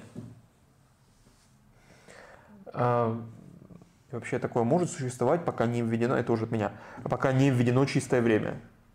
Это вообще реально? Это же бред без чистого а, времени. Слушай, я, мне кажется, это интересная фигня. Ну, что такое тестируется. Но э, что-то оригинального я тут э, сказать э, не могу. То есть то, точно как бы понятно, в каких эпизодах это могло бы применяться. То есть необходимость в чем-то промежуточном, она нужна. И мне кажется, даже, даже, даже, даже в самых разных случаях, то есть Э, то есть не только за тактические фолы, а можно там расширить этот э, набор э, вариантов, за что такая карточка, ну, оранжевая, будет показываться. Пока она так не называется, но примерно таким образом описывали раньше, когда нечто подобное предлагали. А мне кажется, что мне, кажется, что это как бы просится, поскольку есть как бы запрос. Не всегда желтое, красное, что-то еще должно быть. И это что-то еще вполне вот может выглядеть таким образом. А, и в этом отношении я как бы согласен и с интересом прочитал, что это тестируется. Но в то же время, когда ты вот э, абсолютно справедливо указываешь на нехватку конкретики и на самый очевидный и красивый способ это на введение приложить, как вы будете это измерять, если у вас нет чистого времени, абсолютно согласен, в точку прямо. А, да, нюансов много неучтенных, э, но в то же время запрос на введение чего-то похожего есть. И еще одна тема. Э, Алекс на нее обратил внимание. Недавно наткнулся на статью о том, что нынешнее обилие травмы футболистов в топ-клубах может быть связано с ВАР. Имеется в виду, что из-за постоянных остановок на просмотре эпизодов нагрузка на игроков стала более неравномерной. Больше длительных перерывов между высокоинтенсивными действиями. Игроки остывают, а потом резко надо включаться на пределе. Как думаете, может ли это быть правдой? Насколько я понимаю, это э, первоисточник этой, и, всей этой темы – исполнительный директор профсоюза футболистов Англии Махита Маланго, который как раз-таки вот так примерно и сформулировал. У него есть ощущение, что под постоянные остановки, это было, кажется, после матча э, того самого э, Челси-Тоттенхэм, и где Ван Девен, кажется, получил травму после какой-то очередной такой остановки, и потом рванул и, и дернул себе мышцу. А Тоттенхэм 4 получил. Извини, я не мог не добавить. Да, ну потом он, конечно, добавил, что он предпочитает говорить о фактах, поэтому сейчас они будут э, размышлять над сбором некой комиссии, которая будет там, э, где врачи будут присутствовать, э, физиотерапевты и так далее, и так далее, и они будут анализировать, действительно ли это является следствием этого, или у этого какое-то и какая-то иная природа у мышечных травм. Вадим, а, ты, э, вот было ли у тебя какое-то такое визуальное впечатление, что это может быть связано, или какая-то гипотеза, что ВАР может влиять на э, здоровье игроков? Ну, во-первых, спасибо за вопрос. А, мне кажется, мне всегда очень интересно, когда какие-то такие нестандартные конструкции формулируются. Во-вторых, э, да, вот эта вот цитата а, Моланга, она, конечно, очень хорошая в том отношении, что не просто человек навязывает свое мнение, но потом говорит, что предпочитает ты уточнил, говорить о чем-то подобном, основываясь не на а, собственных ощущениях, а, а на фактах. И именно для этого они собираются провести исследование. Мне кажется, это ключевой момент, это как бы точка, в которой мы сейчас находимся в понимании этого вопроса, а, потому что, мне кажется, тут э, можно ответить только таким образом, только через исследование, где должно, должен быть контроль на самые разные факторы, чтобы вот э, эта связь не оказалась э, абсолютным шумом на фоне остальных факторов, то есть вещью, которая не влияет на больших выборках. И такое вполне может э, э, произойти, потому что э, очень много вещей случилось не так, очень много вещей, которые с намного большей вероятностью влияют на травмы, случилось скажем так, не на такой длинной временной перспективе относительно введения ВАР. То есть есть у нас ковидная пауза. Э, которая повлияла и сбила всем ритмы подготовки и календари на несколько сезонов вперед. Есть у нас чемпионат мира в середине сезона, и это тоже определенно влияет на распределение нагрузки. И то, что игроки э, оказались в таком неразрывном цикле, когда, особенно топовые игроки, когда они без пауз играют, и то, что э, в это же время идиоты, которые работают FIFA, UEFA, пытаются создавать дополнительные турниры и этот э, календарь, э, который, который и так должен был из аномальных условий выхлостить футболистов максимально, еще всяким мусором э, забивают. Поэтому мне кажется, что очень много других факторов могут влиять на травмы. И у меня не было необходимости в еще одном дополнительном объяснении, даже таком интересном, таком оригинальном, но действительно как один из факторов, который нужно проверить, и очень адекватный подход тут именно со стороны человека, который озвучил эту гипотезу, это, это имеет место, но мне пока не верится, что это может оказывать существенную связь. Но опять же, э, давайте подождем вот это вот исследование от PFA, э, по-моему. Вот. Ну да, это про союз футболистов. Да. Те, кто и должен заниматься такими вещами, такой проблематикой, те, кто и должен беспокоиться о здоровье футболистов. А, так, Вадим, я предлагаю закончить одним вопросом, который был задан самым первым в рамках этого стрима, еще даже до его начала. Славой Бурлаком. Здесь сразу три вопроса. Ты можешь ответить на каждый из них, а можешь какой-то проигнорировать. Как тебе будет удобно. Есть ли планы на специальные выпуски или видео подкасты Капучино и Катенача на Евро 2024? Э, где вы видите работу тренера Зидана, помимо Реала и сборной Франции? И третий вопрос. Нагельсман не боится повторить путь Виллаш Боша с ярким стартом в первые пять лет, а потом стагнацией или ему работа или ему ближе работа в клубе, чем в сборной? Не понял противоречия? Ну да ладно, может ты понял. А, слушай, тут все вопросы не супер объемные, давай просто а, их... Это самый-самый первый вопрос, да? Да, ты продублируешь... А, вот, я вижу их. Все, тогда не надо дублировать, если кто-то хочет отмотать. Капунача, Капунача, Капунача. Как Экономите время, Вадим, как ты торопишься очень сильно. Иначе. Это, это, это, это как бы признак того, что... Копчу, будь здоров, да. Капитан Капучино э, на Евро-24 э, тоже пока очень короткий ответ, поскольку более подробного нету. планы есть, как вы помните, в той или иной форме каждый большой турнир, ну, это как бы разные формы были, но каждый большой турнир мы все время, что существует проект от чемпионате мира. И никаких договоренностей, которые там помогли бы нам уже запланировать и сказать, и анонсировать, тем более нечто подобное у нас нет. Но определенно есть желание переходить Э, на большой турнир в режим большей эффективности и интенсивности. Э, но пока никакой конкретики нету, есть просто вот такой э, отсылка к нашему опыту, что раньше каждый раз что-то удавалось родить именно к большому турниру. Надеемся, что сейчас тоже, но пока нет никаких договоренностей. И для того, чтобы режим интенсивности был включен, нужно не только желание, но и договоренности с другими сторонами, в частности с рекламодателями. Пока их нет. А, второй вопрос, где вы видите работу Зидана тренера помимо Реала и сборной Франции. Да, мне кажется, тут э, фишка этого вопроса в том, что Зидан такой э, гибкий тренер, что его практически в любом клубе можно представить.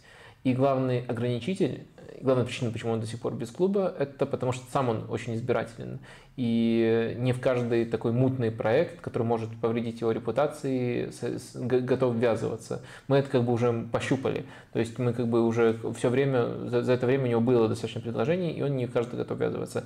А, а вот таких вот э, ограничений, что вот э, Зидану для того, чтобы в этой, в, в этой команде построить свой футбол, чего-то не хватит, таких ограничений у него намного меньше, чем у других тренеров.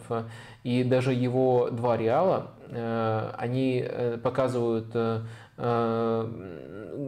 показывают, насколько разным может быть, насколько разным может быть команда, и еще раз подчеркивают то, что он очень гибкий тренер. И третий вопрос Нагельсман и Виллаж Бош. Нет, простите, это категория, это сравнение мне не кажется корректным. Я их считаю в целом максимально непохожими и по бэкграунду, и по характеру. Но самое главное, нельзя сказать, что Виллаж Бош прямо-таки сдулся э, как тренер, что вот он устарел и больше не может работать. Он просто потерял мотивацию. Он э, что там делает? Э, я, кстати, не перепроверял, но мне Игорь Порошин на подкасте рассказал, что он вообще хочет стать президентом Порту, Да, да, да, он там уже пошел в менеджеры. До этого мы видели его в качестве гонщика. Но очевидно, что это не проблема, что вот у Вилоша Боша Э, последних там сколько-то там, ну, допустим, хотя бы три работы, э, это очевидный провал, и он отстал от современного футбола. Он всегда был тренером не самым симпатичным и слишком, на мой, на мой вкус, прагматичным, но в то же время нельзя сказать, что вот он не может в этом режиме работать дальше. Он не хочет. Вот в этом э, ключевая разница. Нагельсман, я не знаю, как можно прогнозировать аналогичный кризис у Нагельсмана. Ну, то есть так может случиться с каждым человеком. Почему вы выбрали именно Нагельсмана э, как вот э, э, пример человека, который внезапно потеряет мотивацию. Ну, как только он в Саудовской Аравии окажется? Я не знаю, как это просто прогнозировать. По идее, каждый может а, потерять мотивацию, но в то же время большинство тренеров не повторяют путь Виллаша Боуша, и он тут служит исключением. Давай прощаться. А, про дриблинг давай еще вопрос. А, из Телеграма. Там один оставался про запас. Тебе он симпатичен. А, Стас С. Да. Как оцениваете метрику по успешному дриблингу? С одной стороны, всегда важен контекст, и точно нельзя смотреть на эту метрику в вакууме, но само собой в массовом поле это часто не делают. С другой стороны, вопрос к подсчету самой метрики, которая создает еще большее поле для спекуляций. Ощущение, что если игрок резко сменил направление движения, то это уже успешный дриблинг, хотя защищающийся игрок не вступал в агрессивный отбор, пласировал и явно блокировал продвижение вперед. И как э, следствие заставил двигаться поперек поля, передал другому защитнику. Навеяно большим количеством успешного дриблинга Жереми Даку. Я абсолютно с вами согласен в ваших э, сомнениях. Э, и помимо даже самой вот методики подсчета, действительно она вызывает много вопросов. И когда еще существовал Инстат, очень как бы сильно бросало в глаза, как у инстата и опты отличается подсчет обводок. То есть они могли кратно отличаться. И понятное дело, что с каждой, с каждой метрикой, которая предполагает некоторую субъективную трактовку, отличия будут. Но в то же время, например, самая простая для определения метрика, например, это пас – и количество передач, э, оно может отличаться только если где-то кто-то накосячил. Ну, то есть накосячил с подсчетом, не учел какую-то передачу, но глобально оно не будет отличаться, и оно точно не будет отличаться кратно. Обводки могли отличаться там даже вот в два раза где-то. А, вот что характерно, не особо отличались футболисты, которые лидировали по обводкам, но их цифры, с какими перевесом они лидировали, и какой процент у них был успешных, они, успешным, они значительно могли отличаться, и это показывало именно а, субъективность того, что заносит или не заносит в эту категорию. Это важное сомнение.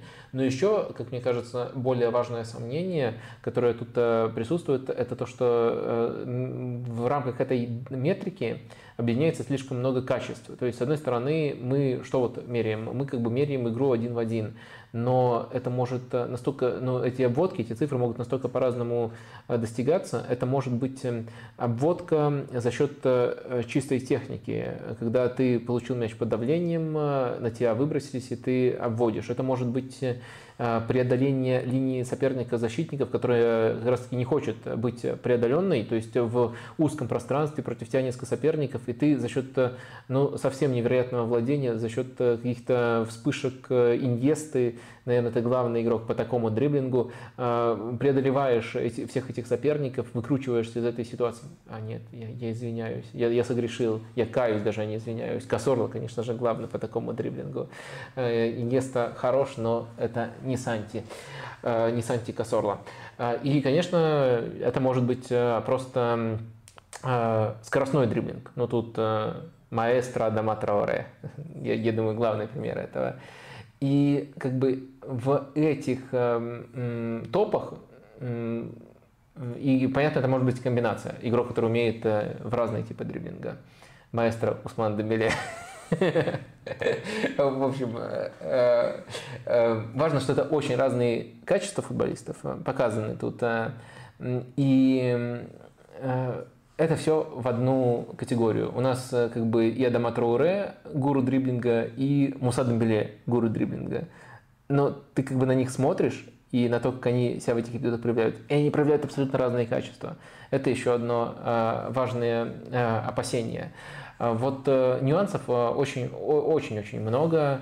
Э, конечно, можно возразить э, вечный, как бы, такой, вечная фраза из э, любой статистики. На дистанции это нивелируется. И просто так лидировать на большой дистанции в этой метрике нельзя. И это как бы показывает, что все равно у тебя есть очень важные качества. Дальше просто надо глазами прощупать, какие именно. Пока вот, наверное, мы находимся на этой стадии понимания дриблинга. То есть, как бы, вектор он указывает нам правильно, ну а дальше нам нужно нюансы уже уточнять самостоятельно пока э, особенно в открытом доступе, для этого э, не хватает э, данных. Но в то же время, чтобы это не казалось как бы отменой дриблинга, чтобы это не казалось отменой статистического показателя такого, как дриблинг, так правильно сказать, Э, потому что, потому что если мы говорим про отмену дриблинга, то все равно э, кто-нибудь придет, обвинит э, Гвардиолу, хотя... Я хотел только сказать, да, это Гвардиола должен был начать это движение, отмена дриблинга. Но у него Даку играет как раз таки сейчас, который... Ну, считайте, сколько у Даку будет к концу его карьеры в Манчестер Сити обводок. Дуглас Коста до этого был, многих он эксплуатировал. И выгнал его в Ювентус. Да, эксплуатировал здорово именно в плане игры один в один. А, а, в общем, э, мне кажется, что чтобы это не звучало как э, негативная характеристика, э, я просто тут привел как бы все опасения, но важно понимать, что в футболе очень мало метрик, которые нам однозначно указывают на что-то хорошее.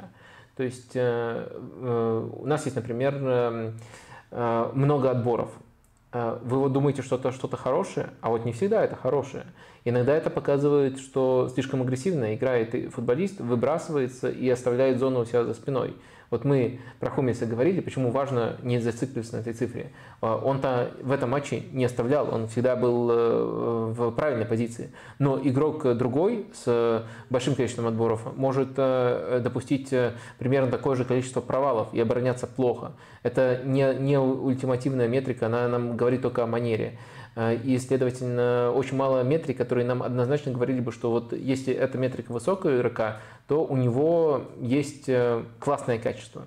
Вот такая же метрика – это верховые дуэли. И глобально дриблинг можно относить к однозначно позитивным метрикам, э, что вот, э, может быть, он не всегда правильно используется, но это вот особенно если мы говорим не столько про оценку футболистов, а про скаутинг футболистов, то если э, по фильтрам обводок игрок выделяется, то можно дальше с этим работать, ну, нужно понимать, можно ли его там применить в конкретной среде, но это, по крайней мере, неплохой стартовый фильтр. Это фильтр, который может вас направить либо на хорошего игрока, либо на хорошего сырого игрока, либо на там, грандиозного игрока, но это, это, это интересно, с этим точно можно работать. И многие, э, многие футбольные метрики изначально нам ничего не скажут. Много передач, это может быть игрок, который играет на сохранение, постоянно никогда не обостряет, а может быть, э, и которому дают соперники много владеть мячом умышленно, а может быть, действительно игрок, который контролирует э, все, весь ритм в команде. То есть большинство метрик, они нейтральны, тебе нужно дополнительно смотреть, чтобы увидеть трактовку в дриблинге тоже есть на что смотреть дополнительно, но в целом дриблинг это метрика с э, явно положительным вектором, и это не про каждый дриблинг можно, не, не, не про каждую метрику можно сказать. Вопрос, да, действительно, как ты заметил, мне показался интересным, поэтому я прямо настоял, чтобы мы его тоже взяли в наш выпуск. В общем, контекст. Контекст везде важен, конечно, и на него нужно в первую очередь обращать внимание, а потом уже смотреть на какое-то цифровое подтверждение или опровержение. Ну что, три часа после почти месячной паузы. Э, вообще, э, как к себе домой. Да, мне тоже было приятно посидеть. Ну, я замечу, что э, все мы э, немножко тонус утратили. А может быть, это связано, кстати, со стартом в 5 часов. Э, но сегодня э, немножко по ною зрителей было меньше, э, чем обычно. А, опять же, тут может быть э, куча факторов, которые на это влияют, в том числе время начала, а может быть э, действительно то, что мы утратили тонус, но в любом случае, что я тут попрошу вас сделать? Ну, во-первых, возвращаться в этот тонус, ну, как бы не забывать, что теперь снова у нас э, все регулярно, формат пятничный, обычно все-таки в 7, а не в 5, но сегодня было, было некоторое исключение. А, и все-таки, если это возможно, и особенно если вы досмотрели до конца, попрошу а, поставить все вот эти ютубные ритуалы и подписаться на канал. И таким образом уже, скажем, постфактум, после нашего прямого эфира, эту трансляцию подтащить, чтобы мы чувствовали, что работаем не зря, что мотивация у нас только увеличивается. Ну, следовательно, чтобы вышли в следующую пятницу. Это уже звучит как шантаж. Роза, да. Не-не-не, в любом случае выйдем. А, вы можете просто, просто э, сказать таким образом э, спасибо. В общем, вам точно спасибо, кто, кто досмотрел, абсолютно всем вам. Пока-пока.